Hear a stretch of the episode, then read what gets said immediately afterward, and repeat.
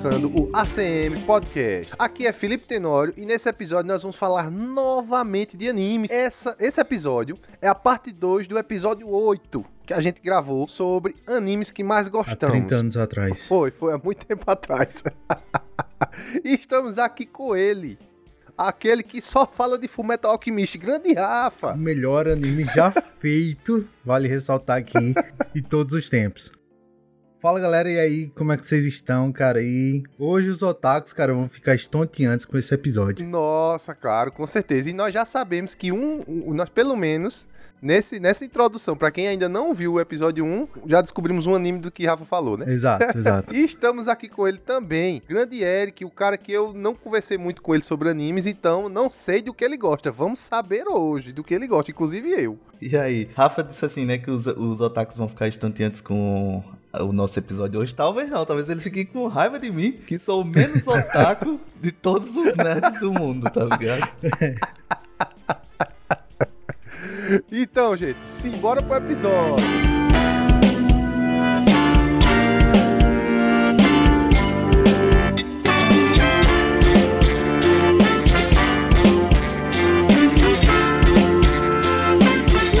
Como o Rafa disse, os otakus estarão estonteantes, alegres, pirilampos com esse episódio. Porque, basicamente, como eu já tinha dito no episódio 1, eu sou um fã de anime. É, não sou aquele otaku ferrenho, uhum. né? Mas na, durante a minha vida toda, eu sempre assisti anime. Inclusive, eu assisti anime desde a época que eu nem sabia o que era anime. E com certeza vocês também, não é verdade? Exato, cara. Eu vou abrir um parênteses aqui. Vou deixar uma menção honrosa ah, pra um amigo, aí, cara. Isaac. Eu acho que é o cara que eu conheço que é mais otaku. Toda semana ele me indica um, um anime novo. Isaac Senpai! e aí, cara, ele até indicou um de vôlei aí que ele disse que é muito bacana, muito legal. Eu fiquei de vôlei, cara. Anime ah, de vôlei. Eu acho que eu sei qual é. Eu acho que, essa semana eu acho que eu sei que é Haikyuu. É. Haikyuu, não é, é isso? Acho que é esse, cara. Acho é. Haikyuu, pô, porque todo mundo fala desse anime. Já tá na minha lista, pô. Haikyuu pra eu assistir, eu tenho que assistir. Toda semana eu escuto alguém indicando esse anime, cara. Toda semana. Pois é, então fica aqui minha menção rosa, Isaac. Quem sabe um dia a gente convida o cara aí pra fazer só um episódio assim, high otaku, tá ligado? Otaku de alto nível, assim, e aí a gente só, só chama essa galera que devora os animes. Pronto. Então, Isaac, fique preparado que um dia lhe convocaremos quando você menos esperar, lhe convocaremos para você fazer vários jutsus aqui.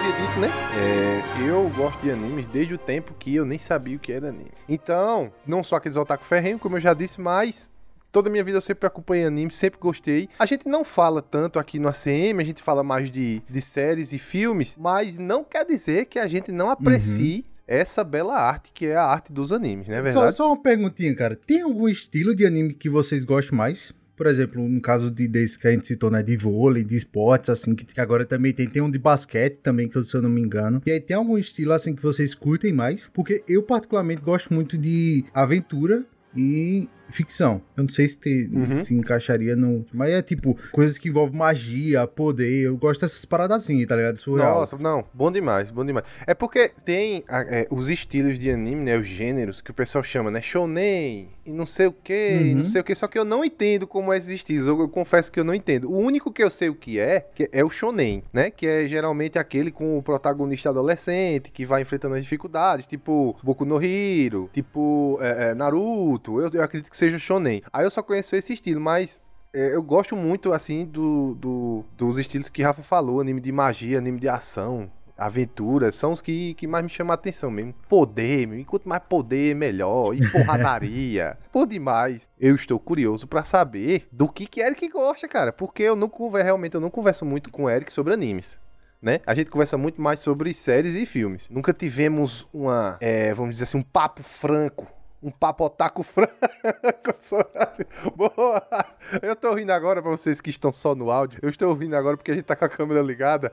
E Rafa colocou um filtro de anime na cara dele. têm que ir lá no TikTok e ver essas paradas, cara. Tem que ir lá no nosso TikTok ver Que as é, nossas que era isso- justamente isso que eu ia dizer. Quem nos acompanha só pelo áudio, fica atento aí às nossas redes sociais, que em breve vamos começar a lançar aí uns videozinhos. Ou já estamos lançando, né? Depende da. da... É, É, depende da- dependendo de quando sair o episódio. Aí fica atento. E a gente já tá. Isso é uma coisa de certo. Fica atento às nossas redes sociais, porque tá sempre tendo novidades. Seja no- vídeos novos, seja é, notícias também. Então fica atento aí às nossas redes sociais, que de, de uma forma ou de outra a gente tá sempre falando e trazendo algo novo pra lá, né? E fica atento pra novidades muito mais bombásticas do que apenas essa. Só fique atento. O coração, o coração chega, chega a borbulhar assim, tá ligado? Coração chega a borbulhar. Novidades muito mais, vamos dizer, avassaladoras do que, do que Ah, então é. Então pensando nesse, ne- nessa, nessa é, novidade que você está falando, talvez realmente os vídeos seja, saiam em breves aí. E aí, gente? E aí? Ah, fica atento, fica atento. Mas só respondendo, respondendo a, a, a já a pergunta e ao que o Tenor estava começando falando de que não, não conversa muito comigo sobre animes, basicamente ninguém conversa muito sobre animes comigo porque eu não converso sobre animes com ninguém, tá ligado? É, ué. Mas não é nem por isso, cara. Não é nem porque eu não gosto. É porque realmente não é a mídia, digamos assim, a mídia, né? Vou falar dessa forma, que eu acompanho mais. Eu tenho alguns de coração, assim, que eu acompanhei. Tem alguns aqui que a gente vai citar aqui durante o episódio. E uma coisa interessante, eu também não entendo muito dos estilos, assim, dos gêneros diferentes de animes que tem. Mas uma coisa que me chama a atenção sempre em animes é que às vezes você vai ter um background, assim, seja de vôlei, seja de basquete, seja. Eu já assisti animes sobre mangakas, animes de como fazer animes, ou animes de como fazer mangás, entendeu? E não importa muito o background do anime, mas ele, ele sempre vai trazer, tipo, uma história, seja de superação, seja de se dedicar ao máximo. Então, tipo, Uhum. esses que têm. Normalmente esses de esporte trazem muito isso mesmo, assim, de tipo, o cara que quer se dedicar a vim, vim de lá desde super campeões que a gente assistia lá no passado, até os mais recentes aí de, de, de vôlei, que tá, tá- tem sido muito bem comentado. Uhum. Acho que a impressão inicial é essa mesmo, assim, tipo, ah, vou assistir um anime sobre vôlei. E, e- e muitos de nós, às vezes, nem praticam ou, ou gostam do esporte. Eu, eu e Rafa até estávamos jogando algum tempo aí atrás vôlei, mas por diversão, assim, não era nada no intuito de ser profissional ou mesmo de praticar o esporte com uma frequência assim e tal, né? E o Mas- interessante, cara, é que a galera que tava assistindo os animes, tá ligado? É, disseram que se sentiram empolgados a fazer o esporte porque tava assistindo o anime, tá ligado? De, de É, esportes. eu, eu é, tocando nesse assunto, eu vi recente que, por exemplo, assim como teve uma galera que começou a pesquisar sobre xadrez quando saiu a série Gambito, lá de né? O Gambito da Rainha, muita gente começou a de fato querer assim, é, principalmente no Japão, né? Não a- tanto aqui no Ocidente, mas muita gente no, no Japão começou a querer praticar o vôlei a partir desse e, e muito provavelmente a gente vai ver os impactos disso nas Olimpíadas lá da frente, tá ligado? Das pessoas que começaram a praticar o esporte depois desse anime. Sim. E esse anime, eu, eu assisti muitas Olimpíadas esse ano, né? nas- que, que, que se passou no Japão, inclusive. E aí a seleção de vôlei foi relativamente bem, assim. Não era uma seleção que tinha uma cultura de chegar, sei lá, até as semifinais é, do vôlei, né? Não era uma seleção que se destacava co- contra grandes seleções, mas teve uma, uma- um certo destaque e foi comentado muito sobre a influência do- desse anime na, nessas Olimpíadas aí. Então é interessante a forma como pra gente aqui é só mais uma mídia, muitas, muitas vezes, né? Claro que tem os otakus, como o Rafa falou aí, Isaac e outros aí que, que gostam bastante, mas no geral pra gente é só mais uma mídia, mas pra eles não, né? A cultura oriental é muito importante, seja o mangá ou seja o anime, né? E eu lembrei também que tem muitos amigos meus que gostam de anime, que aí quando tiver o episódio pra gente chamar uns otaku ferrenhos, eu também tenho uns aqui pra chamar, que aí vai só informação, meu amigo. Só formação otakuana de qualidade. Cada um, cada um, cada um chama um e fica assim, vai lá, vai lá, mostra É. que tu é melhor, vai lá, vai lá. Vai, vai, É vai, vai. Pronto, cada um vai ter um Pokémon. otaku. Chama um Pokémon, vai, eu vou escolher você. Esse- Mas esse episódio vai sair. Esse episódio a gente vai convidar a galera de mais alto garbo e elegância pra falar sobre animes. Pra falar o que a gente não sabe, né? É, é, basicamente isso. Pois é. Falar é. o que a gente não sabe.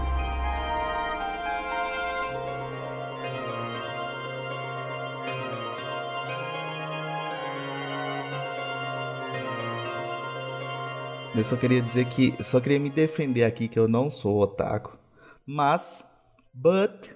Eu já fui em. Já fui em alguns eventos de anime aí, de, até de cosplay.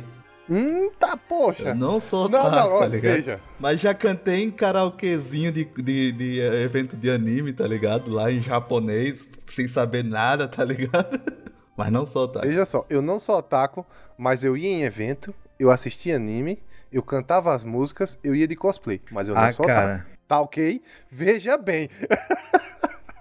Mas é porque ser otaku já é, tipo, saber muito mesmo. É, não, Então, é, os tipo, caras, a galera é, sabe, a cara, galera manja. Tá ligado? A galera Uma coisa é você manja. gostar e admirar, É, assim, tá é. ligado? De longe. Outra coisa é você de fato ser otaku, assim. Uma coisa do que a gente comentou em Shang-Chi também na, na semana passada. é, na semana passada, não, num dos episódios passados aí. Que a gente pode assistir, pode consumir, mas muitas vezes a gente não vai entender tudo da cultura oriental, Isso, né? isso. Então eu, eu entendo que tem uma galera que de fato mergulha e tenta ir atrás de todas as referências e entender tudo, o que não acontece, por exemplo, comigo. É, né? não, comigo, comigo também. Eu sempre gostei muito de anime, mas também não fui daqueles que ia atrás, pesquisava e sabia os animes de verão, os que ia sair, os animes do outono, os animes de inverno, a temporada tal. Não, não. Quem me salva geralmente são meus amigos que entendem mais de, de anime que eu. Aí diz, ó, pô, vai sair um anime tal, eu assisti. Quer dizer, saiu um anime tal, eu assisti, é bom, assista. Aí eu vou lá e assisto. E até porque, cara, a gente cresceu já consumindo esse conteúdo como desenho,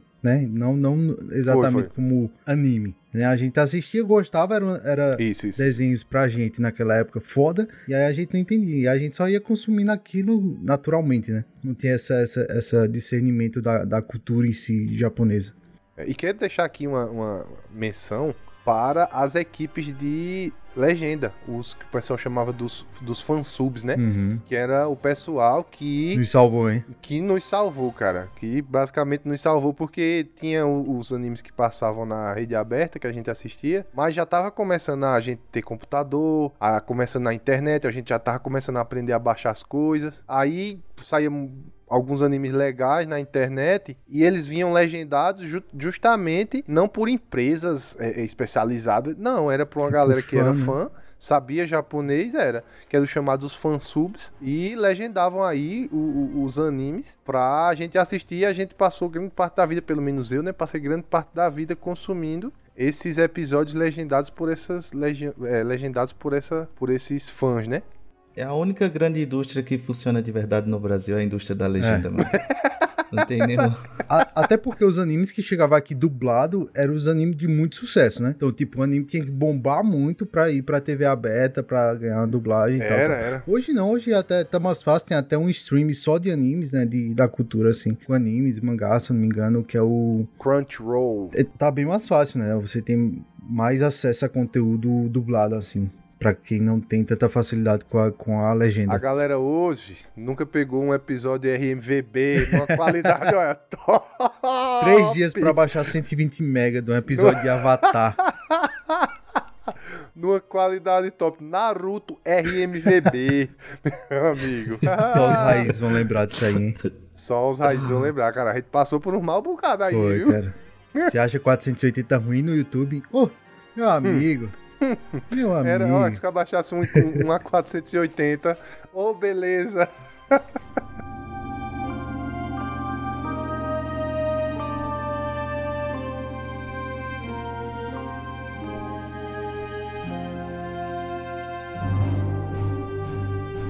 Vou trazer pra vocês aqui um anime. Não é, não é um anime tão novo, tá? Mas é um anime que eu gosto bastante e eu creio que muito dos otakus que nos escutam já assistiu, porque é um anime antigo e muito famoso. Muito famoso que é Berserk.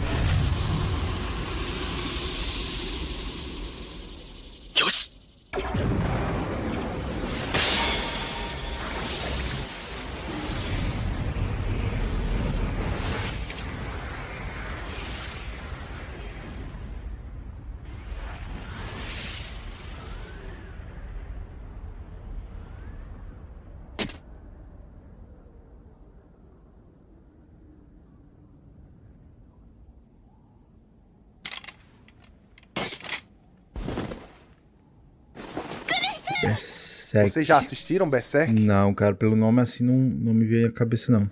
Bicho, é um anime muito famoso. Berserk foi um, Berserk foi um dos únicos que eu conheci, primeiro o mangá uhum. e depois o anime, porque um, eu tinha um amigo meu ilustrador, ilustra, ilustrador que era fãzão, cara, da, da, da, arte dele, assim, tipo, e da dedicação que o cara faz com as artes de Berserk, muito bom.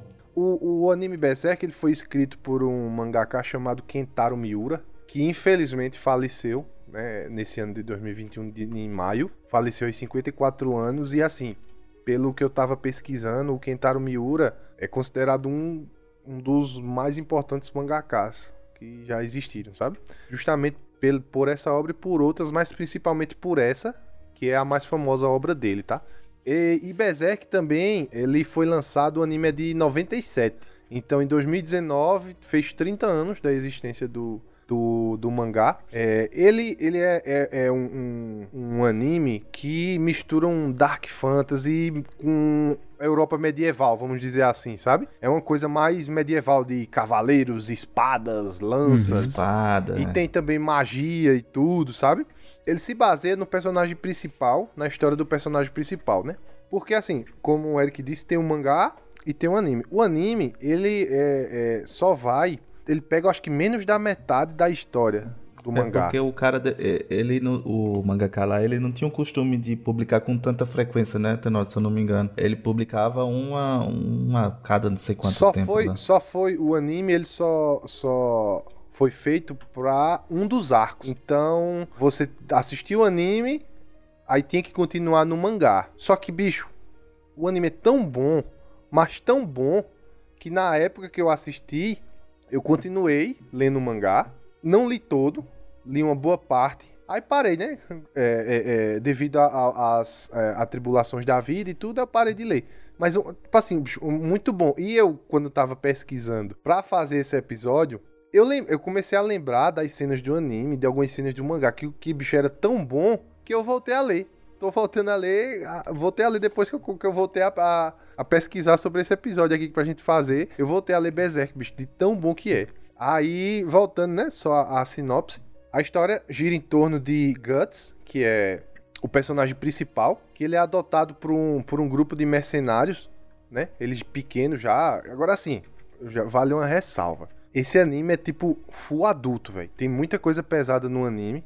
Tal, então se você tiver alguns gatilhos com algumas coisas aí é melhor você nem assistir, porque tipo, é um anime muito pesado. Pois fora é, a violência, as mortes que tem, tem muita coisa relacionada à, à, à religião, tem muita coisa relacionada a estupros, tipo assim, coisa pesada mesmo, sabe? Então, assim, é um anime full adulto. Se você não tiver a cabeça muito boa pra assistir nem pra ler, é, é bom ficar esperto, tá? Mas isso não tira a genialidade da obra, tá, gente? Aí esse Guts, ele, desde pequeno, ele foi adotado por um grupo de mercenários e ele aprendeu, né, a, a, a lutar e tudo. Só que uma, uma das, dos destaques do anime é que o Guts, ele sempre lutou com uma espada maior do que o tamanho, até o tamanho dele, vamos dizer assim, sempre com uma espada mais grande. Aí ele sempre foi muito mais forte do que os outros guerreiros. Aí ele sempre se destacou muito. Tipo assim, o cara era porradeirão, velho. Quando o cara viu com um cara com uma espada gigante já vindo, já sabia que era Guts. Já podia correr. já podia correr que sabia que o homem tava vindo, Um espadudo vindo em sua direção. Um espadudo, uma lapa de uma espada espada, meu amigo. Aí ele se encontra com. Ele é, é, é, integrado ao bando do Falcão, que era um, um, um, um, bando também de mercenários, se eu não me engano. E tinha o, o Griffith, que ele era o o líder dos Falcão, né? Aí o Griff, ele, ele, ele, era famoso, esse bando do Falcão era famoso, e ele gostava muito do Guts. Aí fica até naquela dualidade de, de se ele gostava mesmo ou não gostava do Guts, mas o Guts acabou entrando no, no bando do Falcão. Só que aí, cara, teve umas tretas que Deixa eu ver como é que eu posso explicar. Não dá spoiler não, porque tem muita gente Não, que... não. É porque assim, cara, o que eu vou contar é apenas a parte do anime, mas bicho, tem muito mais pra frente na parte do mangá, tá ligado? Muita coisa. Então, tipo, por mais que eu conte algum spoiler aqui, vai ter muito mais no, no mangá, tá? Mas eu vou tentar contar sem que eu, eu dê spoiler, né? É... O anime se passa basicamente na aventura de Guts junto ao bando do Falcão, né? Que eu disse que ele se integrou ao bando do Falcão e tudo. Cara, o anime, ele, ele é muito bom justamente porque ele toca em assuntos muito polêmicos, muito sérios, tá? Toca sempre como, como os outros animes é, abordam muito amizade, companheirismo, dificuldade, tá ligado? Uhum. Ele sempre toca nesses pontos. Mas a diferença do, do Berserk é que ele toca em alguns pontos, como eu havia dito, muito pesados também, sabe? Como é, é, violência, muita violência muito pesada. Toca também no. Bem, ó, bicho, é um anime violento, cara. É um anime violento. Aí, nesse anime também, ele fala muito de religião que é um ponto muito pesado para muitas pessoas, né? E nesse anime, e tem também uns demônios que, hora ou outra, eles aparecem assim, bicho, e incorporam em pessoas. Para você matar o demônio, você tem que matar aquela pessoa que o demônio incorpora. Bicho, é muito pesado. Só que é, bicho, muito bom. Muito bom, muito Quantas bom. É um temporadas tem, não? Do anime só uma, cara. Agora do mangá eu não sei. Do anime antigo teve só uma, tá? Mas teve um, um, um vamos dizer, uma remasterização, não sei se foi remasterização, que lançaram um, um, como se fosse uma continuação do anime, tá? Em 2016. E se eu não me engano, tem até na Crunchyroll. Aí lançaram não como episódios, mas lanç... não como tipo temporadas, tipo que geralmente são 25, 26 episódios, né? A temporada dos animes. Isso. Eles lançaram com três filmes, tá? Eu assisti um, cara, só que eu não gostei tanto, por quê? Porque eles fizeram uma técnica que misturava o 2D do anime normal com 3D, sabe? Em alguns, em alguns, em alguns só que não ficou tão bem renderizado assim, aí me incomodou bastante. É, cara, é complicado. falar, a verdade, falar a verdade, me incomodou bastante as lutas tal, as guerras, porque como eu disse que é um anime muito medieval, tem muita guerra também, sabe? Vários, vários soldados e tudo. Mas assim, eu não, não gostei muito. Mas o anime de 97 vale muito a pena. E os mangás valem a pena demais, pô. É uma coisa que eu recomendo é você assistir. Sabe dizer se, se, se terminou os mangás, Tenório? Porque justamente um, esse meu amigo falava que provavelmente o cara ia morrer e não ia terminar a, a saga, tá ligado? Por conta de, por, justamente por conta desse esmero que ele colocava em cada edição e a, e a demora que era. Aí eu não sei. Eu já ouvi falar nisso, que ele era muito. tinha muito esmero mesmo, ele demorava para lançar os mangás, mas realmente eu não sei se ele terminou a história, como ficou, ou se ele deixou com alguém. Realmente essa, essa informação eu vou ficar devendo pra você. Mas tomara que tenha terminado, que eu, que eu voltei a ler, pô, mangá, o cara voltou a ler e ele não terminou a história, aí é fogo. É o Jorge Martin dos animes, cara? Não, não pode. Oi, Rafa chega. Que isso? Rafa tava caladinho. Foi falar de Game of Thrones, George Martin.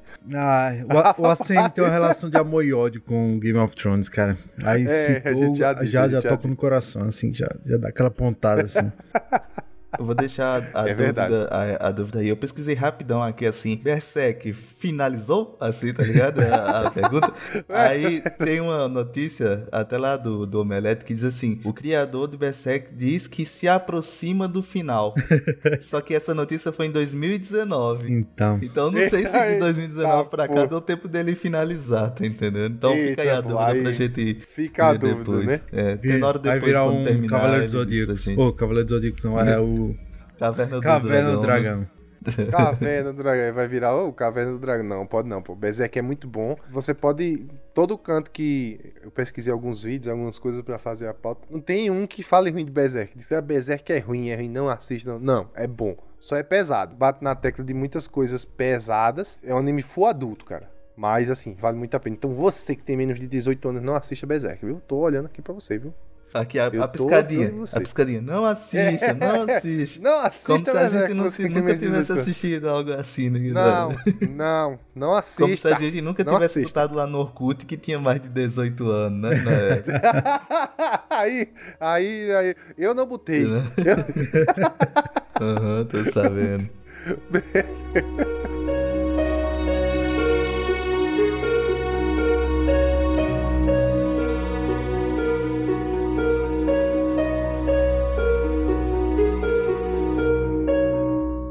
anime que. Os, na verdade, os animes que eu vou trazer aqui hoje, nenhum é uma série animada, assim. São filmes, são longa-metragem, porque, como eu disse, a minha relação com anime ela é muito pontual, assim. É só se você chega a dizer assim, olha, assiste esse, que esse aqui é, ele é muito bom, e aí eu vou ter que... Por exemplo, Fullmetal Alchemist foi um dos poucos em que eu, de fato, comecei... Eu, eu fico aqui pensando quem era no ciclo da amizade de Eric que indicou o Fullmetal Alchemist. Garoto de bom gosto, né? Sei. Ô, louco. Não é que cara de bom gosto, cara... Me apresenta gosto pra eu dar um refinado, abraço né? nesse cara, né?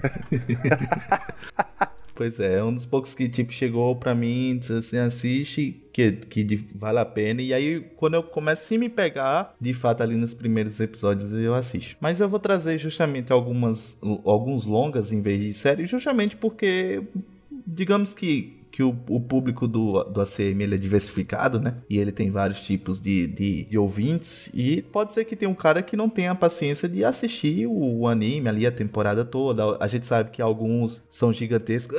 One Piece. E, e a gente. e aí, nem todo mundo vai ter paciência e tempo pra. Eu me lembro que, tipo, uma das coisas que me fez desistir de Naruto, assim, de nunca ter, a- a- nunca ter assistido nenhum episódio, foi justamente o fato de que quando eu perguntei em que episódio mais ou menos estava na época, a galera 1350. disse, ah, é, tá no 600 e pouco. Eu disse, ah, então deixa, eu vou assistir não, obrigado, viu? Agradeço, mas não vou assistir. Só abrindo um parênteses aqui, pô. Até hoje eu tô tentando terminar Naruto. Cara, Até hoje, cara. Até hoje eu tô tentando terminar. E nem Naruto. é os maiores, né? Nem Claro é um dos maiores, Eu tô, assim. não, Não, eu, não. tô na- eu tô no finalzinho. Eu tô no finalzinho. Eu, eu vou, eu tenho fé que eu vou terminar, mas eu nunca consegui terminar sabe como eu hoje. terminei Naruto? Só aproveitando que vocês puxaram. Ah. Eu tenho um site, eu não lembro qual é o site. Se eu achar novamente esse site, eu coloco no, no post desse, desse episódio. Certo, certo. Que ele lista todos os episódios que são feelings. Então, você Nossa, vai pulando, tá ligado? demais. Histórias que não, não Nossa, complementam bom a história demais. do Preci- Naruto. Você vai pulando, pulando, pulando, pulando, pulando, pulando. Aí você termina rapidão, cara. Não, Foi não, o único jeito que eu site, terminei eu o Shippuden, cara. eu preciso desse Eu acho que eu só vou terminar vamos. Naruto se eu baixar um vídeo assim, Naruto em 10 minutos. E duas vezes ainda. É. Mas enfim. é, então, os animes que eu vou trazer aqui são basicamente longas, né? E o primeiro que eu vou trazer, eu acho que é o mais importante, o, o filme mais a- a- importante que apresentou o anime para o ocidente, assim, em formato de filme, né? Que é Akira, de Kutsuro Otomo.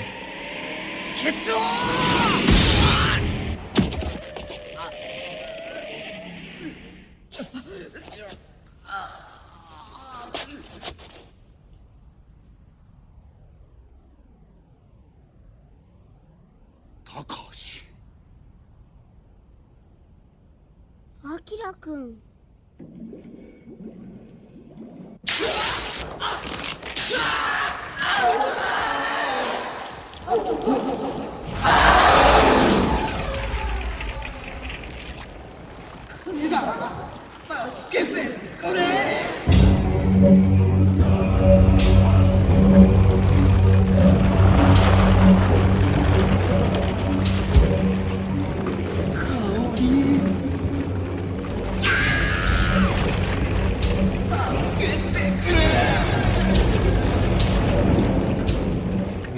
cara, muito bom. É, sabe por quê? Sabe por quê Muito ele, bom, muito bom. na minha visão, ah, não, não só na minha visão, mas muitos especialistas já dizem isso, né? É, Akira, pra quem não sabe, ele é de 1988, o lançamento dele, né? E ele foi um dos primeiros que começou a passar no cinema ocidental, no cinema mesmo, assim, entrar na- no circuito de estreia dos filmes e tudo mais. E até então, pro ocidente, anime era visto como uma coisa de criança. E aí a gente até já falou aqui de alguns que a gente viu quando criança e tal. E Akira, e Akira não, né? O anime como todo era visto dessa forma. E aí, após Akira, quando Akira estreou no, no ocidente, as pessoas começaram a perceber que não é, não é somente isso. É, tem muito anime de adulto. Eu sei que tem uns de crianças, especificamente para criança mesmo, como o Tenor aí já bem trouxe. Mas tem muito anime bom é, para quem já é adulto, né, que pode tirar as lições dela. Então, basicamente, é, Akira é um anime baseado no mangá de mesmo nome. Dizem, eu não li o mangá, mas dizem que tem algumas diferençazinhas ali entre o, o anime e o, o mangá, principalmente quando se trata do personagem que aqui é o vilão, no, no filme é o vilão, então tem umas diferençazinhas.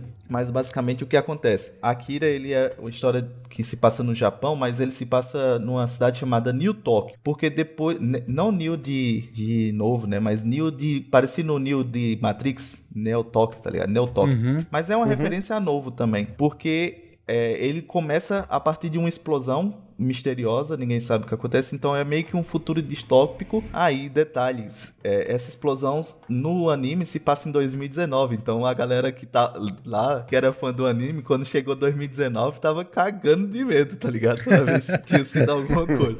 E aí, graças a Deus, passou de 2019, né? É, o, o Akira, se eu não me engano, eu assisti ele, que ele. E assim, outra ressalva, abrindo um parênteses aqui, outra ressalva é que facilitou muito hoje pra gente assistir anime, mesmo é, é, sem ter ainda é, as plataformas específicas de anime, como o Rafa citou a Crunchyroll, mas a Netflix já trazia Sim. anime, a Amazon Prime já trazia anime, e também o Akira, que Eric tá falando, eu assisti faz muito faz pouco tempo, acho que foi ano passado, ano retrasado, justamente na Netflix. Isso. Porque todo mundo falava de Akira, Akira, Akira, só que eu nunca tinha parado pra assistir. Aí um dia eu tava de bobeira na Netflix, aí vi, eu digo, eu vou assistir Akira. E eu caí no conto que o personagem principal não se chama Akira, só quero chamar o personagem principal de Akira. É que é igual a Zelda, que o personagem principal não é o Zelda. Mas é, verdade. Ele, inclusive, ainda parece que ainda tá na Netflix mesmo. É, então, quem quiser assistir, dá uma passada lá. E aí, realmente, não é Akira o personagem principal. O personagem principal se chama Kaneda, mas é porque o Akira é meio que como se fosse uma profecia, como se fosse um profeta que tinha entre a cultura ali do, do Japão, que dizia que viria um, um, um Akira, né? Viria uma criança, nasceria uma criança que traria de novo pro Japão o que ele representa, assim, de, de, é, de cult- cultural, né?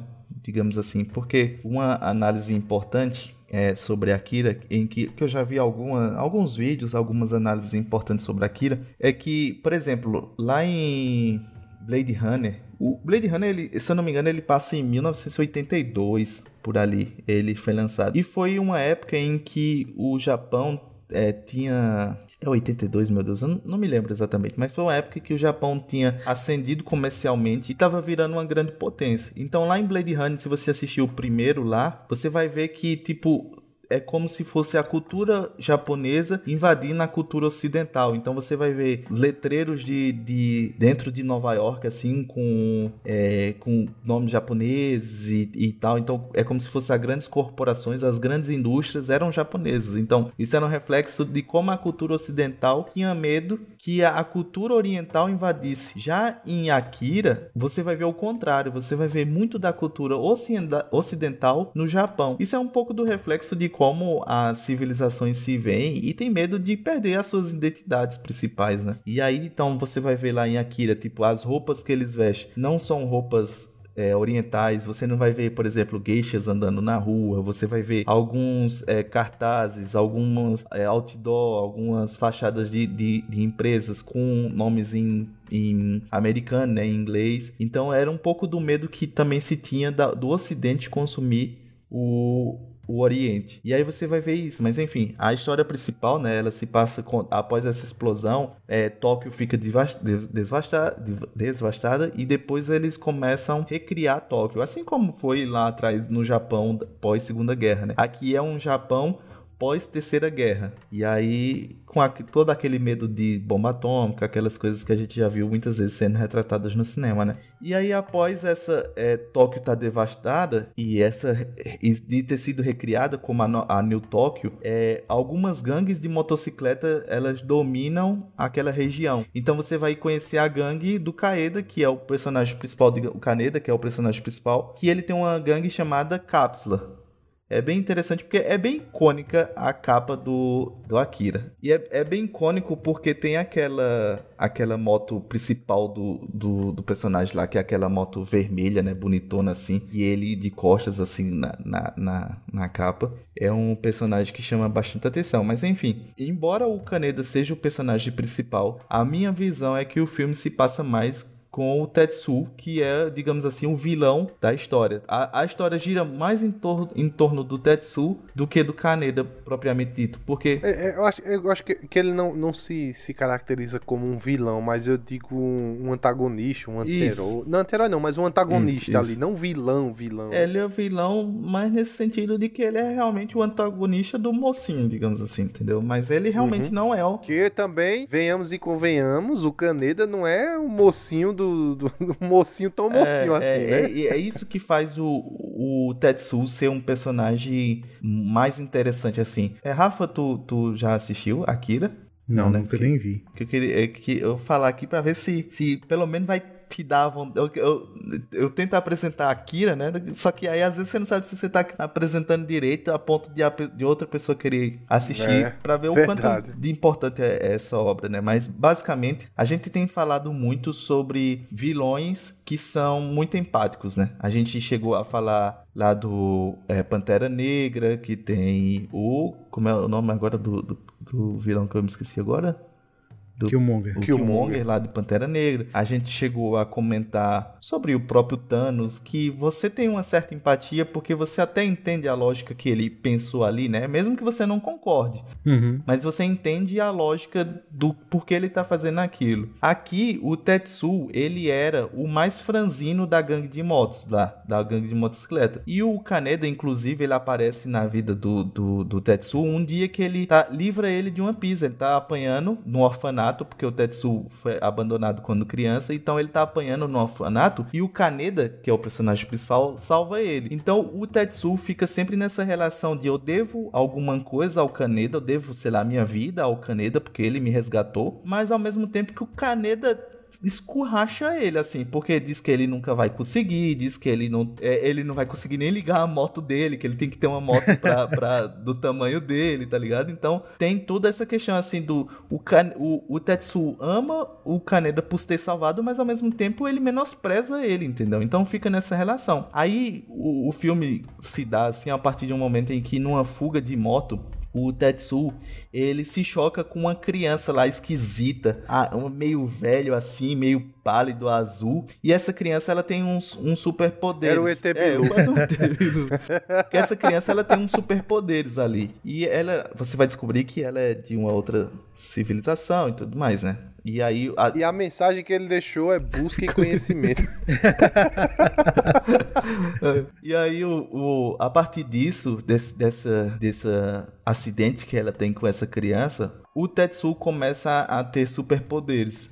Então ele começa a ter poderes telecinéticos, então ele mexe com as coisas, ele consegue se transformar metade de máquina, metade de humano. Então ele tem algumas. é, começa a ter alguns poderes ali. E eu, eu, eu tô- vou tentar não dar spoiler, tá? Da história como um todo. Mas Basicamente o que acontece é que é isso, o Tetsu, a partir do momento quando ele se vê com poderes, ele começa a agir de forma, digamos, meio vilan, vi- vi- vilanesca, digamos assim. E aí por isso que ele é o vilão. É basicamente ele não, não consegue lidar direito com os poderes que ele adquiriu ali. E aí o governo japonês começa a ir atrás dele. E o próprio é, Kaneda, ele tenta livrar isso, tenta ir atrás do Tetsu para livrar ele disso. Então fica nessa, nessa discussão assim. Tem muitas interpretações sobre o filme assim. Não se sabe nem ao certo qual é a interpretação. Uma das interpretações é que retrata um pouco da vida do adolescente, sabe? Que ele tem os problemas dele e a um certo momento ele não consegue lidar com o próprio corpo ou com a- as próprias emoções ou com as próprias é, com o momento em que ele tá passando. Tem outras que falam sobre o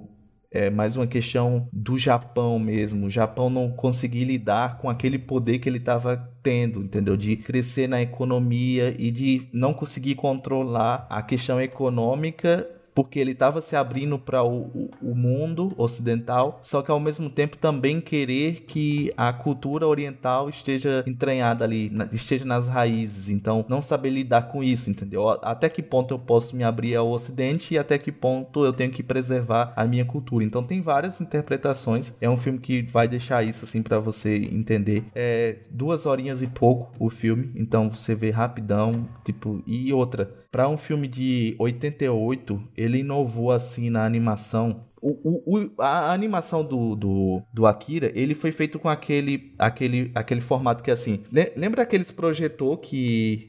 A gente é um podcast de velho, né? Então, lembra aquele projetor que você botava a- a- o papel transparente e projetava é. assim na parede, né? Sim. Que a gente chamava de reto projetor, né? Botava lá e ele aparecia. É. Existe um estilo de animação que é basicamente você vai desenhando em cima daque- da, daquele papel transparente os quadros, né? E uma câmera de cima ele fica batendo a foto de cada quadro que você vai pintando, né? Então você vai tirando louco. aquilo dali. E aí a gente sabe que pra você fazer, você tem que fa fazer quantas assim? Tipo, 62 imagens por frame, tá ligado? Então você tem que fazer pra, pra ficar hein, fluido, cara? né? Pra ficar bem fluido. Tem cenas de, tipo, se- segundinhos assim, que a, as camadas de papel, de, de papéis, assim, de, de, de projeções, tinha, sei lá, é, 20 camadas, entendeu? De, de coisas assim. Porque você vai fazendo pra cada coisa. pra- você faz um prédio, você faz um- uma planta. Então, tipo, se você ver, você, você não vai achar que é uma coisa feita à mão. Você vai.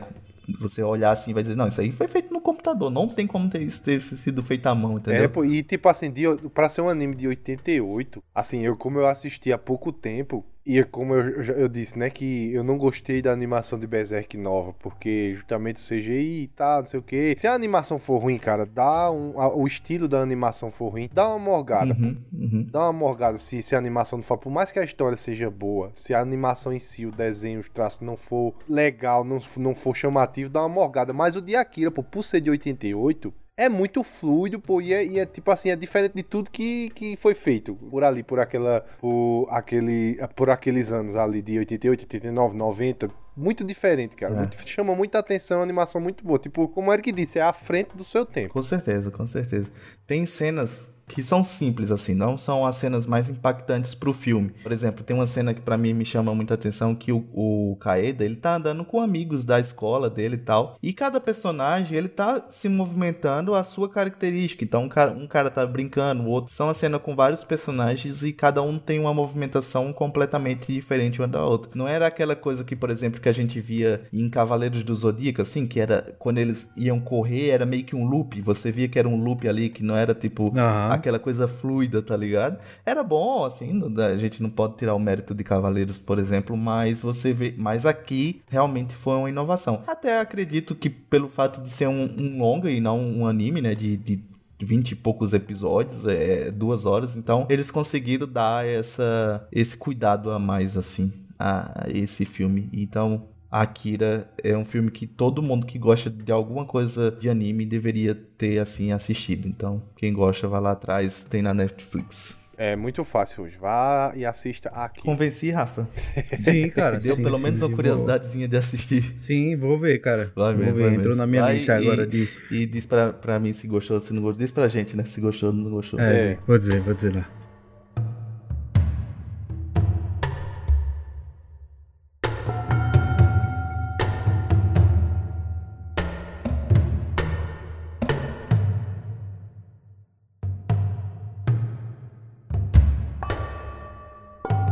Que eu vou trazer hoje, ele é tá popularzinho aí. Mas, cara, uma coisa que o Eric falou, cara, que eu também super concordo, assim. O anime, cara, ele tem que me pegar em duas coisas. No primeiro episódio, o anime já tem que mostrar que é foda, tá ligado? E no traço, cara. O traço, porque a gente sabe que tem, apesar de ser todos animes, cada um tem um traço diferente, né? E aí, cara, tem um traço específico assim que eu curto muito, tá ligado? E esse anime, cara, ele atendeu essas duas coisas assim que no primeiro episódio eu já fiquei tipo, caralho. Que anime foda. Foi tiro porrada de bomba, meu amigo. Tiro porrada de bomba assim, eu disse é isso, cara, é isso que eu amo, é isso que eu gosto, é isso que eu quero fazer da vida. que é o Jujutsu Kaisen, cara. Não sei se vocês já ouviram falar, cara.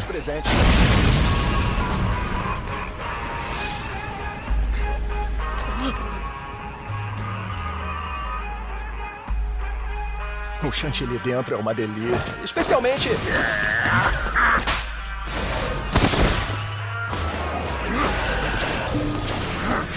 Como meu aluno tá assistindo, eu vou me exibir um pouquinho. Ele é ridiculamente rápido? Não, não é isso.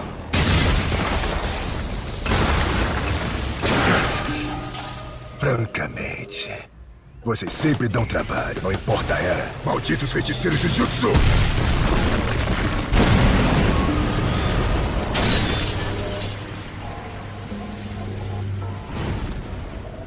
Apesar de que não faz a menor diferença pra mim. Sete. Oito. Nove. Já deve estar na hora. Droga, de novo. Eu não consigo dominar esse garoto. Afinal de contas, quem é esse moleque? Ah, foi tranquilo? Eu tô chocado. Consegue mesmo controlar ele. Mas ele é meio irritante. Nossa, cara, que anime bom. É muito bom. Não sei, Eric, já ouviu Bom, falar em Jujutsu. Kaisen?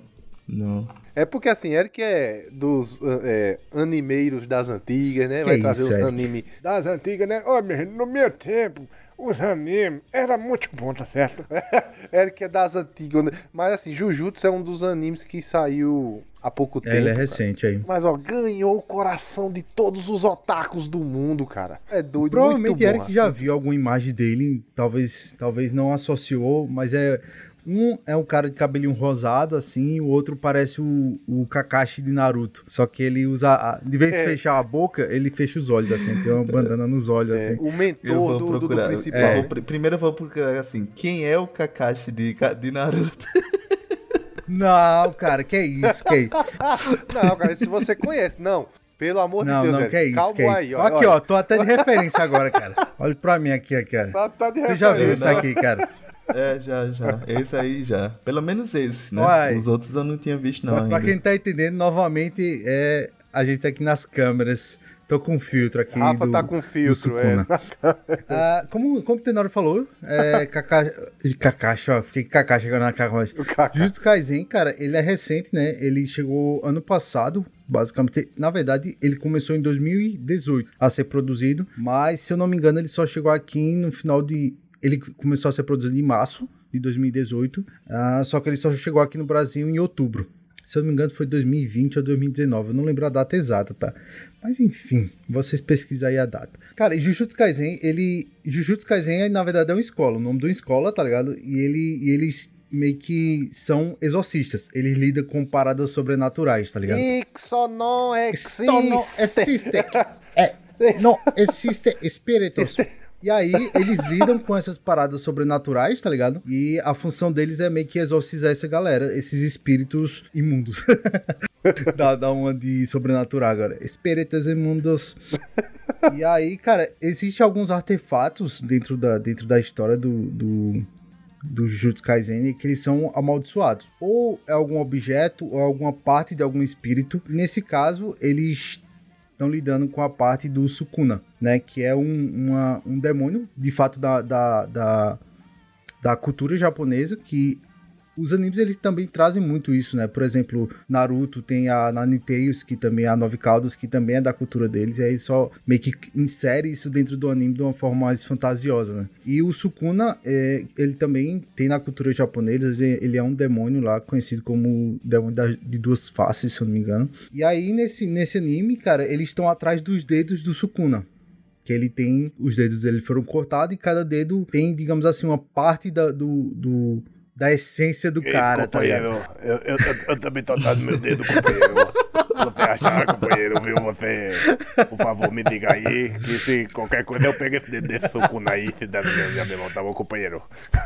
E aí eles estão eles estão atrás do- dos dedos do Sukuna, né? E aí, obviamente, a gente sabe que toda, toda história tem seu protagonista o antagonista, e os antagonistas são um grupo que eles estão tentando ressuscitar o Sukuna, né? Trazer de volta, porque se você juntar todos os dedos dele, você entrega, tipo, todo o poder a ele novamente, tá ligado? Como foi. É tipo. Lord Voldemort, tá ligado? Quando ele divide lá as almas dele na- nas Horcrux. E aí o Sukuna ele tá, ele perdeu os dedos e aí a- essa galera tá tentando juntar pra trazer o Sukuna de volta porque ele é tipo o rei dos demônios, é o fodão assim, o que vai trazer o terror e vai da- devolver o, o poder completo de todos os outros demônios também, tá ligado? E aí Jujutsu Kaisen é exatamente essa escola especializada em exorcizar essa galera, em mandar O o matar Rafa, elas. Oi. O Sukuna é o Sarta pra É o trás, Sarta pra- o mochila de criança. E aí, cara, aí o que que acontece, né? O, o personagem principal, ele é o, o Yuji. É, Yuji... Como é o nome dele? É, Não é o Playstation. É o Playstation. Pior, pior, cara. Só, só abrindo parênteses aqui. Eu assisti o, o Jujutsu Kaisen dublado e legendado. Outro elogio aqui, cara. A dublagem do Jujutsu ficou muito boa, cara. Muito boa mesmo. Ele faz aquelas adaptaçõezinhas pro, pro, pro Portuga, né? Que fica muito da hora, cara. Muito da hora, assim. E eu gostei muito. As vozes se encaixam muito com os personagens. Ficou, não sei se vocês assistiram. No caso, Tenor, né? Que Eric ainda não assistiu. Não sei se tu assistiu dublado ou legendado. Eu, eu assisti legendado, cara, mas é, eu, eu- como a gente já, já disse alguns episódios atrás, a gente, eu confio na, na dublagem brasileira, cara. É, deve, deve ser muito foda. mesmo. Mas, cara, sério, ficou muito boa a dublagem assim. Então, se você assistiu legendado, dublagem. Tem gente que. É o que eu tava conversando com, com, com, com o Isaac, né? Esse amigo que eu citei no começo do episódio. Tem gente que gosta de assistir legendado porque, obviamente, os episódios saem primeiro legendado, né? Primeiro lança lá e no outro dia, basicamente, a galera já legendou, já tá disponível pra, pra galera que gosta de torrent aí assistir. Então, geralmente, quem começou a assistir legendado continua, né? E, tipo, anime eu sempre gostei muito de dublado, só assisto realmente quando não tem um anime dublado. Porque eu, as dublagens geralmente são muito boas, cara. E Jujutsu Kaisen é um que também acho que ficou muito bom, cara. Sim, mas voltando, foi só um parênteses aí para você, só pra elogiar realmente a dublagem. Se você, falando nisso, se você não ouviu o episódio sobre dublagem, a gente tem dois episódios sobre dublagem brasileira, cara, que são muito bons. Muito Não, bons. dois episódios não, a gente tem duas obras Obra de, de arte arte, cara. sobre a dublagem brasileira. E aí, fica aqui a dica, se você quiser dar uma escutada lá, pá, pá, pá, e corre lá e escuta. Mas voltando, voltando. Jujutsu Kaisen, como eu falei, eles estão tentando juntar os dedos do Sukuna, e aí eles, o, um, do- um dos, eu não vou dar spoiler, tá? Porque eu quero realmente que quem não assistiu vá assistir. Quem já assistiu, assiste de novo, porque vale a pena. e aí eles estão tentando juntar os dedos, como eu já falei 35 vezes. Mas aí eles encontram um dedo numa escola lá. E nessa escola tá o Yuji, não é o Yuji do PlayStation. Playstation, E aí, Playstation. cara, é, aparece um espírito lá na, na escola que tá o Itadori e o, o cara vai tentar defender ele. No resumo da conversa, ele come o, o dedo do Sukuna, tá ligado? E aí ele fica com o demônio dentro dele. E aí ele ganha essas, essas tatuagens na cara. É ruim quem, quem não tá vendo, né? Mas ele ganha umas tatuagens na cara e basicamente o Sukuna fica dentro dele. Quando ele se manifesta, abre mais dois olhos, abaixo dos olhos dele, né? E aí abre uma boca na bochecha, às vezes fica falando assim, é bem da hora, bem engraçado. E aí é parecido, cara. Tem algumas coisas que, que lembram muito o Naruto com a Kyubi dentro dele, né? Ele fica com aquele poder incubado, né? A, a- o, o, o Sukuna fica incubado dentro do Itadori. Só que o Itadori, cara, ele é um humano super forte, assim. Ele consegue reter. Tipo, ele, ele usa o poder do Sukuna. Ah, né? não é que ele usa, dele, tá né? ligado? Ele, ele não consegue usar o poder de Sukuna. Às vezes ele permite que o Sukuna se manifeste pro Sukuna Ah, assumir, é verdade, tá ligado? lembrei, lembrei. Ele É não verdade, é consegue, verdade. ele não consegue, ele não consegue, tipo, ficar os dois ali. Ou a consciência de um tá ou a outra, tá ligado? não tem sim. como os dois, realmente é uma possessão ali, ele fica É, possesso, lembrei, tá lembrei. ligado? E aí o só que o, o Itadori, cara, ele consegue controlar esse poder, ele consegue, como é que eu posso dizer?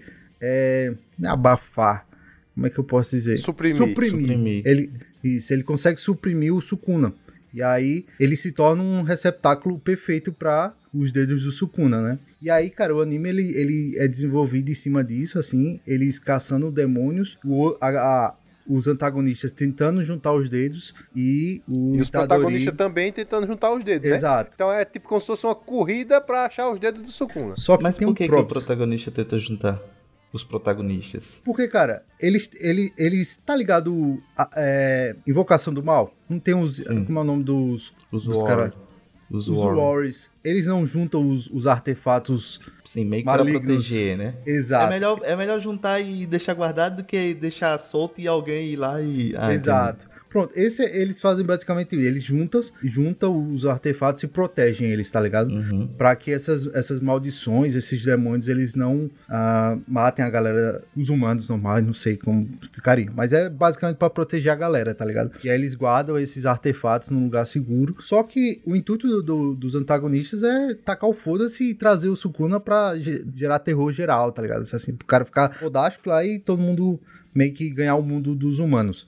Tá ligado? E aí, o, o- como eu disse, né? O anime ele gira em torno disso, eles tentando caçar os dedos do Sukuna ao mesmo tempo que o Itadori tá com o Sukuna dentro dele e às vezes se manifesta. Cara, só sei que, resumo da conversa, é um anime foda. Vale a pena você assistir, porque as lutas, cara, eu achei muito boas, Nossa, era o que cara. eu ia assim. dizer agora, pô. As cenas de luta de Jujutsu, meu Cara, Deus eu não sei. céu, eu não cara. sei quais as técnicas que eles estão usando agora pra fazer essas. Obviamente não é como o Eric falou do, do outro, né? Que é as, as camadas ali Um de. retroprojetor. Retroprojetor. Só sei, cara, que fica muito fluido. Não é aquele, aquela. Cara, parece muito real, tá ligado? As lutas parecem muito reais, assim, cara. Eu acho que a- o frame, a, a velocidade dos frames que tá, tá mais. Não sei, cara. Não sei. Só sei que a- as lutas são muito bem feitas, muito casadas, cara. Assim, coreografia muito boa. Eu não sei, cara. Só tem elogios, cara, Ô, pra, Rafa. pra esse anime, cara. Aí só o, o, o Yuji aí, agora eu não vou lembrar o nome do outro, o nome, o sobrenome, só vou lembrar do nome do Yuji aí. Ele, só ele, É Itadori. Itadori. só ele que tem o algum poder assim, alguma coisa ou os outros, ou tem outras pessoas que têm algum poder especial, alguma coisa assim? Não, eles têm poderes especiais, cada um, é, cada um tem suas habilidades, né? um consegue invocar animais assim do, do mundo espiritual pra defender ele. É, tem uma menina que ela consegue exorcizar usando um martelo e um prego, tá ligado? Ela, ela junta A como se fosse. é o prego, coração é um martelo. Ela junta como se fosse um chakra, tá ligado? Ali no prego, e aí ela consegue exorcizar, e aí ela usa umas técnicas de voodoo também com os bonequinhos, assim, pra travar os oponentes. É bem da hora, cara, bem da hora. Mas o Itadori, cara, ele, ele como eu disse, né, ele não usa o poder do Sukuna, ele tem um poder dele, assim, que é tipo. Ele consegue ter muita energia, muita força, tá ligado? Fora do comum. Ou seja, no caso, fazendo só a comparação aqui, no caso como Naruto, ele consegue ter muito chakra, sacas? Ele, tipo, apesar de ser só humano, digamos assim, ele consegue ter essa habilidade de conseguir juntar muita força. E é por isso Força que ele também... velocidade também. É, força e velocidade, exato. E é por isso que ele também é é recrutado pra o Jujutsu Kaisen, né? Ele também entra, não só por isso, mas porque ele tem o- um demônio dentro dele. O sarta pra trás dentro dele. O né? último episódio saiu final desse ano, dia 24. Final desse ano, ó. Saiu no, no final de março, dia 24 de março, saiu o último episódio da primeira temporada. Até então, não, não foi anunciada a segunda, mas vai ter que deixar um, um mega Hype. gigantesco. Né? Além do hype, um, um- uma deixa, tá ligado? E aí to- a galera ficou animada pra saber o que é. Disseram, anunciaram que iam fazer um, um prequel de, de- do, dele, tá ligado? É, contando aí um filme só pra fechar realmente esse ciclo da primeira temporada. Só que até agora, aparentemente, foi só rumor e não, se, não tocaram mais no assunto. Mas, cara, estamos aí ansiosos pra segunda Então temporada, tá, cara. Tá, tá fresquinho ainda aí. Tá, tá fresquinho. Provavelmente Será vai ter. vai... eu, eu, pra eu assistir, vai, vai, tu acha que vai se estender muito ou tu acha que não? Vai ser uma série que... Não. Cara, pior Só que assiste o primeiro episódio que você não vai querer saber se vai se estender ou não. Você só vai querer assistir, cara. Só Exato, digo isso. cara. Eu só acho, digo isso, cara. Eu acho que ele não vai ser um, um, um, um anime tão longo como Naruto, por exemplo, que tem 600, 700, não sei quantos episódios já vai. Porque aqui terminou, né? Naruto terminou, mas tá Boruto que continua a história de Naruto, enfim. eu acho que pe- pela pegada não parece ser um anime que vai se estender muito. Eu acho que vai ser tipo um Fumeral aí com seus 60 episódios, sei lá, no máximo 100, eu acho que chega. Uhum.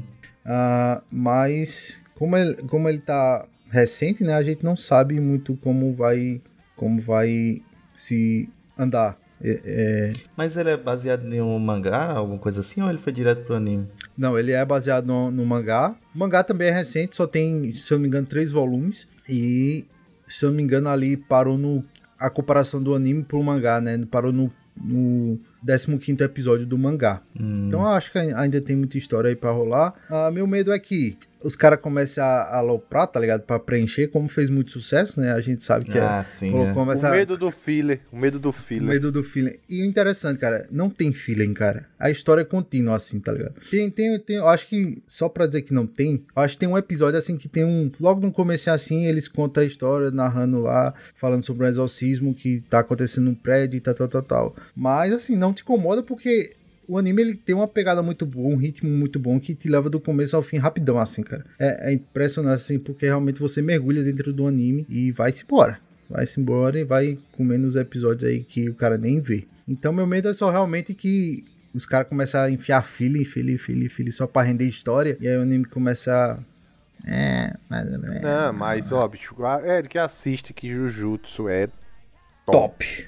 Top, Uma outra top, coisa, top. O, o, o, o quanto de, de terror que ele tem, porque tu falou, perguntou logo no começo os gêneros tal que a gente gostava, os, ou o estilo assim tal, e eu não tinha me lembrado, eh, me trouxe a memória agora quando tu falou de, desse Jujutsu Kaisen, que eu, eu assisti alguns de terror e eu gostava bastante por conta que já é, justamente tem uma pegada diferente do terror ocidental, entendeu? Aham. Porque a gente é muito acostumado com as práticas de exorcista, a gente vê igual a gente viu lá em O Exorcista, né?